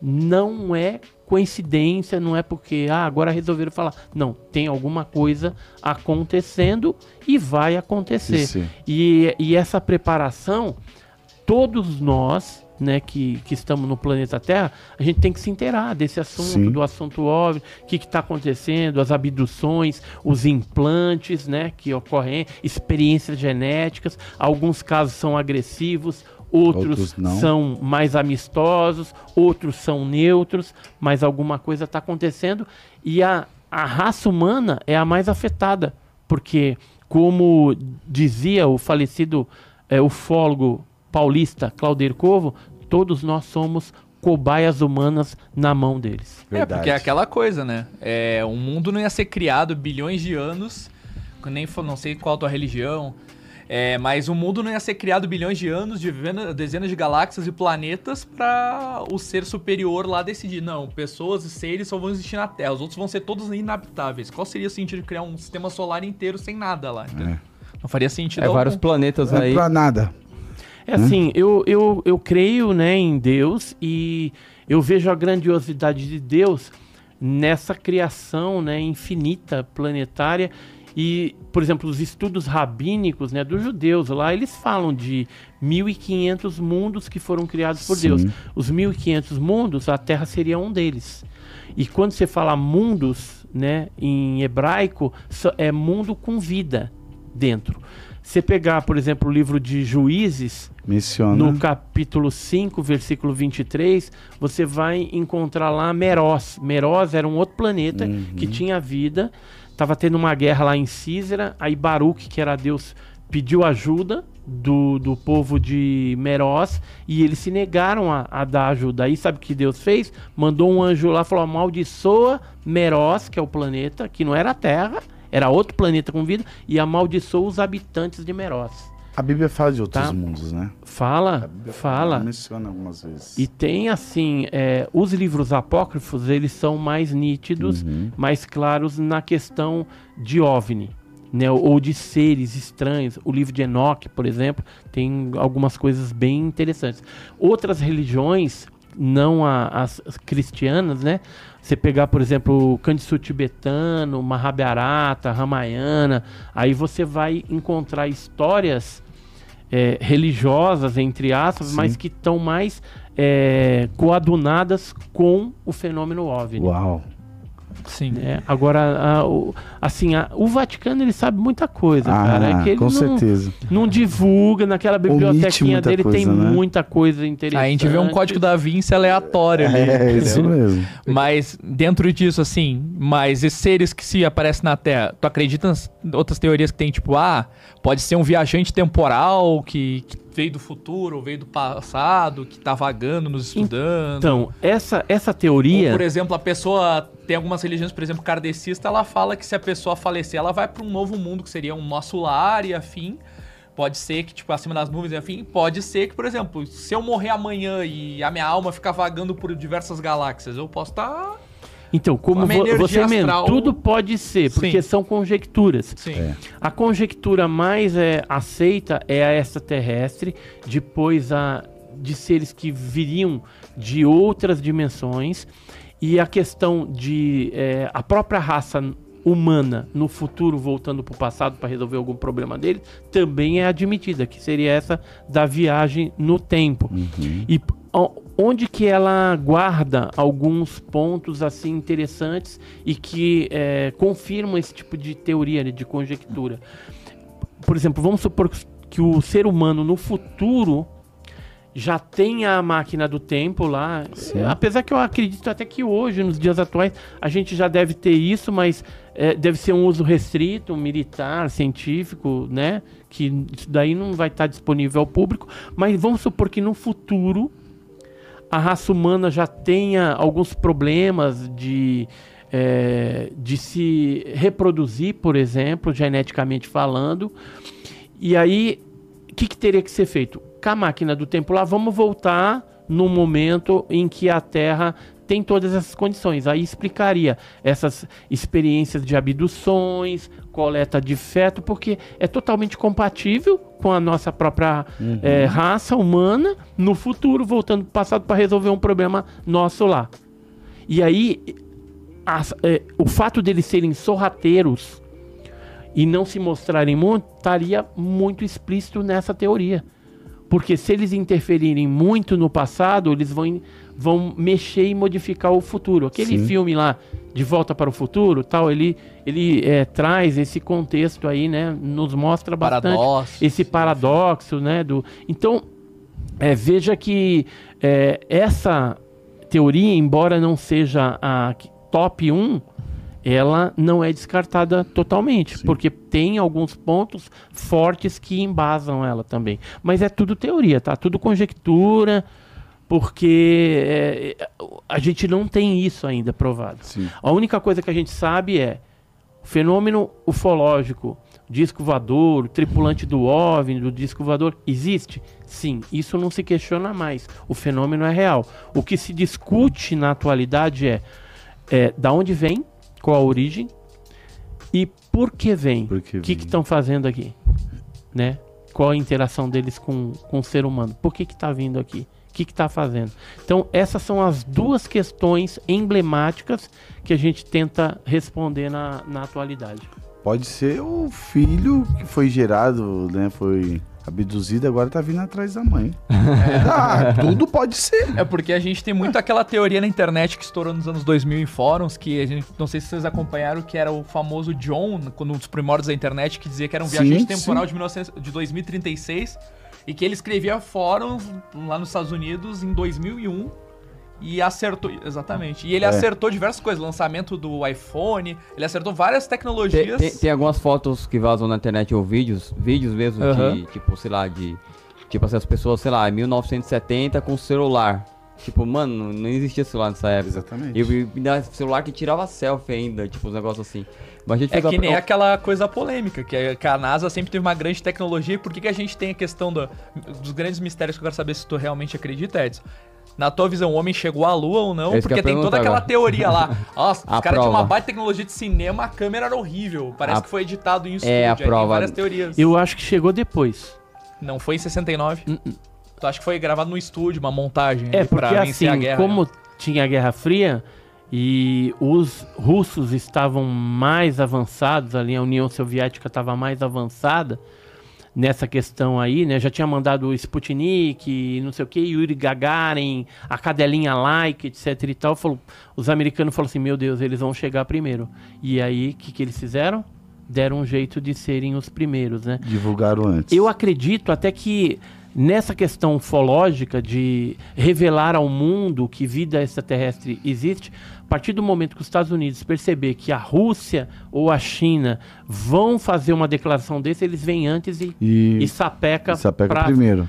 Porque a Guerra Fria não acabou. É porque tem aquela teoria Tudo- dizendo que. tudo tem pelo aquela poder, teoria né? dizendo É. que o homem não chegou à lua por causa que tem uma cratera lá que o corpo humano não passaria. Tem toda uma mitologia aí dizendo Aí é que tem- teoria da conspiração, né? Era impossível. Ah, mas se, se, tipo assim, vai. Mas se o homem foi a lua, É entre aspas, não vai todo 69, mês. por que, que hoje em dia ele não vai com muito É, mais todo mês, Não, eles- ah, ah, os indianos foram agora, né? E pousaram lá com a ajuda da, da? China. Na Lua, na, Na Lua, Lua, na Lua. né? Saiu agora esses dias Eu não aí. Eles pousaram, pousaram o- o- os indianos com a ajuda dos chineses. Caramba, Então, eles são doidos mesmo, eles. Esse jeito que eles. Tá nem aí Ah, pra não, nada. ele- Eles são doidos aqui. foi aqui televisionado tudo, Sim. Até entendeu? que no, então, no- aqui no, no Brasil eles são doidos, imagine na Lua. Pessoal, nós estamos com o ufólogo Adilson a- é, Boaventura. Estamos Edson. apre- Edson, desculpa. Adilson é por causa da confusão que teve na portaria lá embaixo, né? O. Edson Boaventura. E estamos aprendendo muito. Infelizmente, a gente está quase levando para as considerações finais com o Ronaldo R7, né? Mas eu acho que vocês percebi que vocês têm muita dúvida.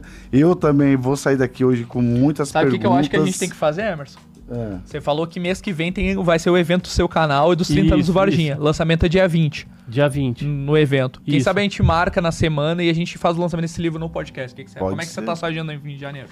No Temos dia, vagas ainda? Então, no dia. Não precisa ser no dia 20, que é o Não, evento. A então. gente pode fazer pós o evento. A gente traz. É, eu- assim, se eu já tiver o livro na mão, eu posso trazer, mostrar alguma coisa do, do, do livro, né? Mas a gente vai fazer o lançamento só lá no evento mesmo. Sim. Tá certo. Né? Mas aí, de repente, eu trago E se, já por um... exemplo, tiver. um exemplar, que a né? gente, como imprensa, gostaria muito de ir no evento, fazer uma matéria lá, entrevistar o Sim, pessoal, sim. fazer um A gente pode combinar isso aí. Sim. E o pessoal quiser conhecer, o- tu falou vai estar o link ali, mas se o pessoal quiser fazer matéria, assim, entusiasta, youtuber, sabe? Então, Tu- pode vai existir mandar- um credenciamento de imprensa no evento? A gente está pensando de trazer algumas pessoas ali para fazer o- a cobertura Legal. do evento. Legal. Mas aí a gente conversa. Contigo. Ronaldo. É isso aí.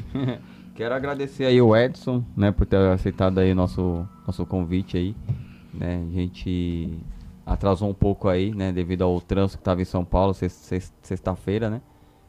Terrível. E a gente acabou chegando atrasado, começamos o podcast atrasado, aí atrasamos isso aqui também. Mas é isso aí, obrigado por ter aceitado aí, né, o nosso convite aí, né?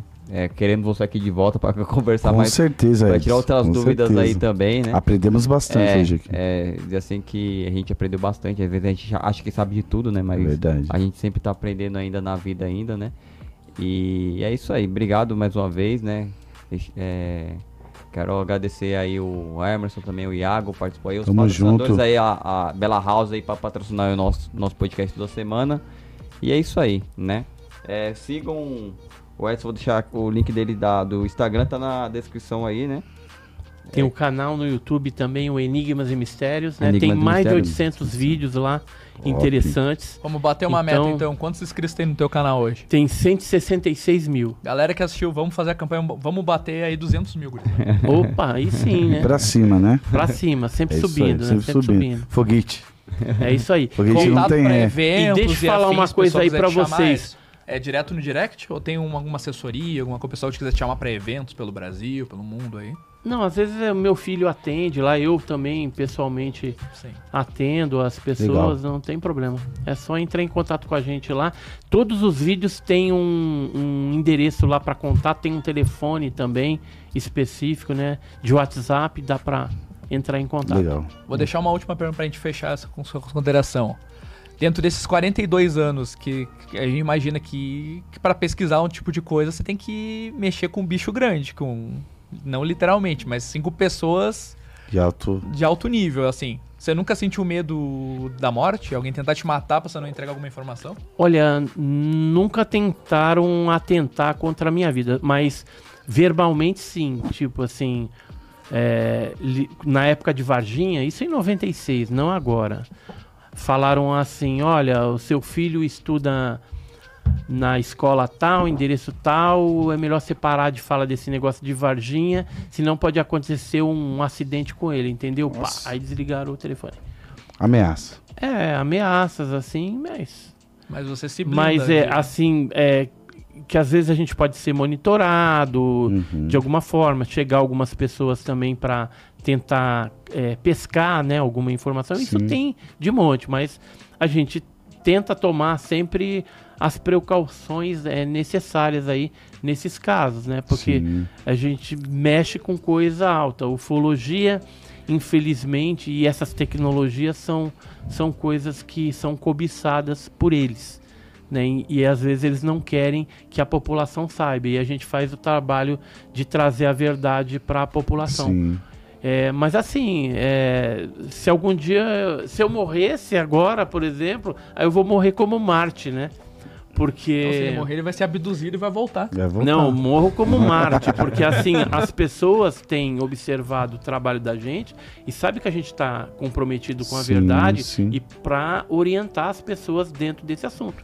Embora os governos que deveriam estar fazendo isso não estão fazendo. Se omitem, né? Né, se omitem por conta da ganância Sim. da tecnologia extraterrestre que eles querem para eles. E o pessoal quiser estudar mais sobre o teu trabalho, qual são o nome dos dois livros que o pessoal pode pesquisar aí que você já Olha, lançou? É, tem o livro Alienígenas no Passado do Brasil, casos antes de 1947, tem uns casos brasileiros bem legais lá. E tem OVNI Arquivos Militares, que é baseado num caso de pouso que ocorreu em Biúna e é, baseado em documentos oficiais da aeronáutica que a gente conseguiu. Alguns documentos é, desses relatórios de pouso. Então ficou um livro bem bacana. E agora vai ter o livro de Varginha. Não esquece aí, ajuda a gente na vaquinha. Bora, vamos pra É cima aí, isso pessoal. Vai deixar, vai deixar na descrição aí pra ficar mais fácil. Ó, e assim, não é muito dinheiro. Pô, você- um, um dá 10, outro dá 50, outro dá 25, outro dá 100, outro dá um milhão. Não, não, não, né? Mas aí rapidinho, né? Chega no, Sim, no, sim. no montante ali e já ajuda, entendeu? A gente já tá com 70 e... Eu vi lá 73 apoiadores. Então, é, tem bastante gente E que já nenhuma editora, livraria quis apoiar essa Nada, ideia? ninguém até Pô, agora. Gente, tanta ninguém. editora no Brasil. Tá indo tudo então, na se raça. tiver né? alguma, alguma editora aí que quiser ajudar a gente, Aí, entre ó. em contato também, né? Porque já ajuda bastante. Sim. Então, mesmo batendo os 25 mil, ia ser Então- totalmente independência a impressão dos livros. Isso, porque assim, é, o, ca- o, esse livro que a gente está fazendo, ele pode ser que seja um, um livro encorpado e vai ser, Uhum. sei lá, umas 200, 200 e pouquinhas páginas. Só que eu tenho muito material para gerar até um segundo livro de 200 e tantas páginas a mais. Eu, é que eu não tenho tempo Top. hábil para fazer um livro de 400 páginas, mas eu tenho material para fazer isso. Então, isso aí é uma coletânea. Então, assim, o título do livro vai ser ETs de Varginha montando o quebra-cabeça. Aí talvez eu coloque lá volume 1.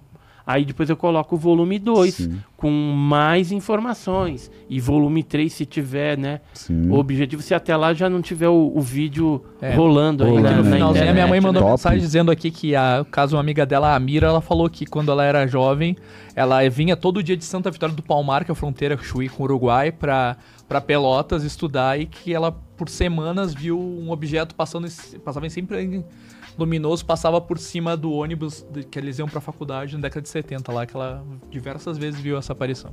Então, nessa cidade aí que você falou, é, teve um caso do terneiro arrebatado, se não me falha a memória, pesquisado pelo J. Vitor Soares, que era de um grupo é, lá de, de- do Rio Grande do Sul, de Gravataí.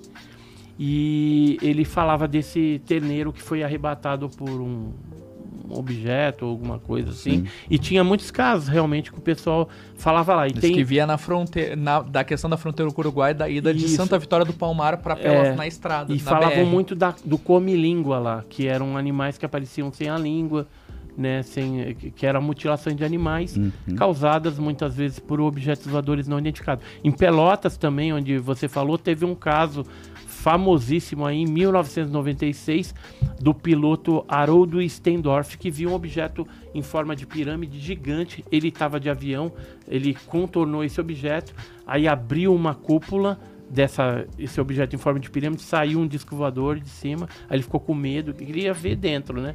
Só que aí ele voltou. Nisso, o pessoal do aeroporto lá de Pelotas já estava vendo também de binóculo.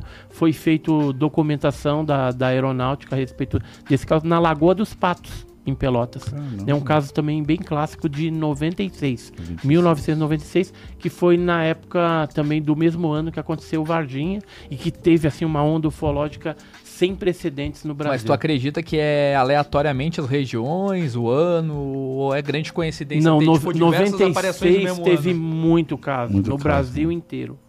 Eu não sei se foi uma retaliação, porque a gente pegou essas criaturas aí.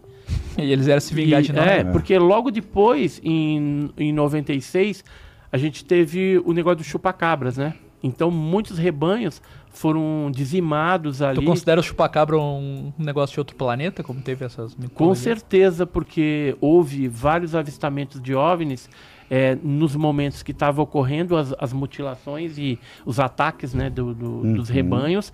Às vezes aparecia antes, em dias anteriores ou posteriores. Então tem pessoas que filmaram OVNIs durante aqueles momentos que estava tendo o ataque chupacabra. E o chupacabra, né, tem alguns cientistas que falam, não, isso daí é animal predador, é furão, é sussuarana tal. E cadê que não ataca mais? Né? E a gente não É. tem. Então, Aí vão dizer que o É. animal entrou em extinção. então, é, veja que é, o fato de não ter tido até mais ataques, como aconteceu naquela época, a gente vê que aquilo foi uma onda específica naquele período. Verdade. Entendeu? Que parou ali. Como teve em Porto Rico, no México, na Espanha, em Portugal também teve alguns lugares e são localizados e ondas específicas em determinados períodos de tempo. Show. aí. Então, encerrar então. Segue nas redes sociais, todos os links na descrição.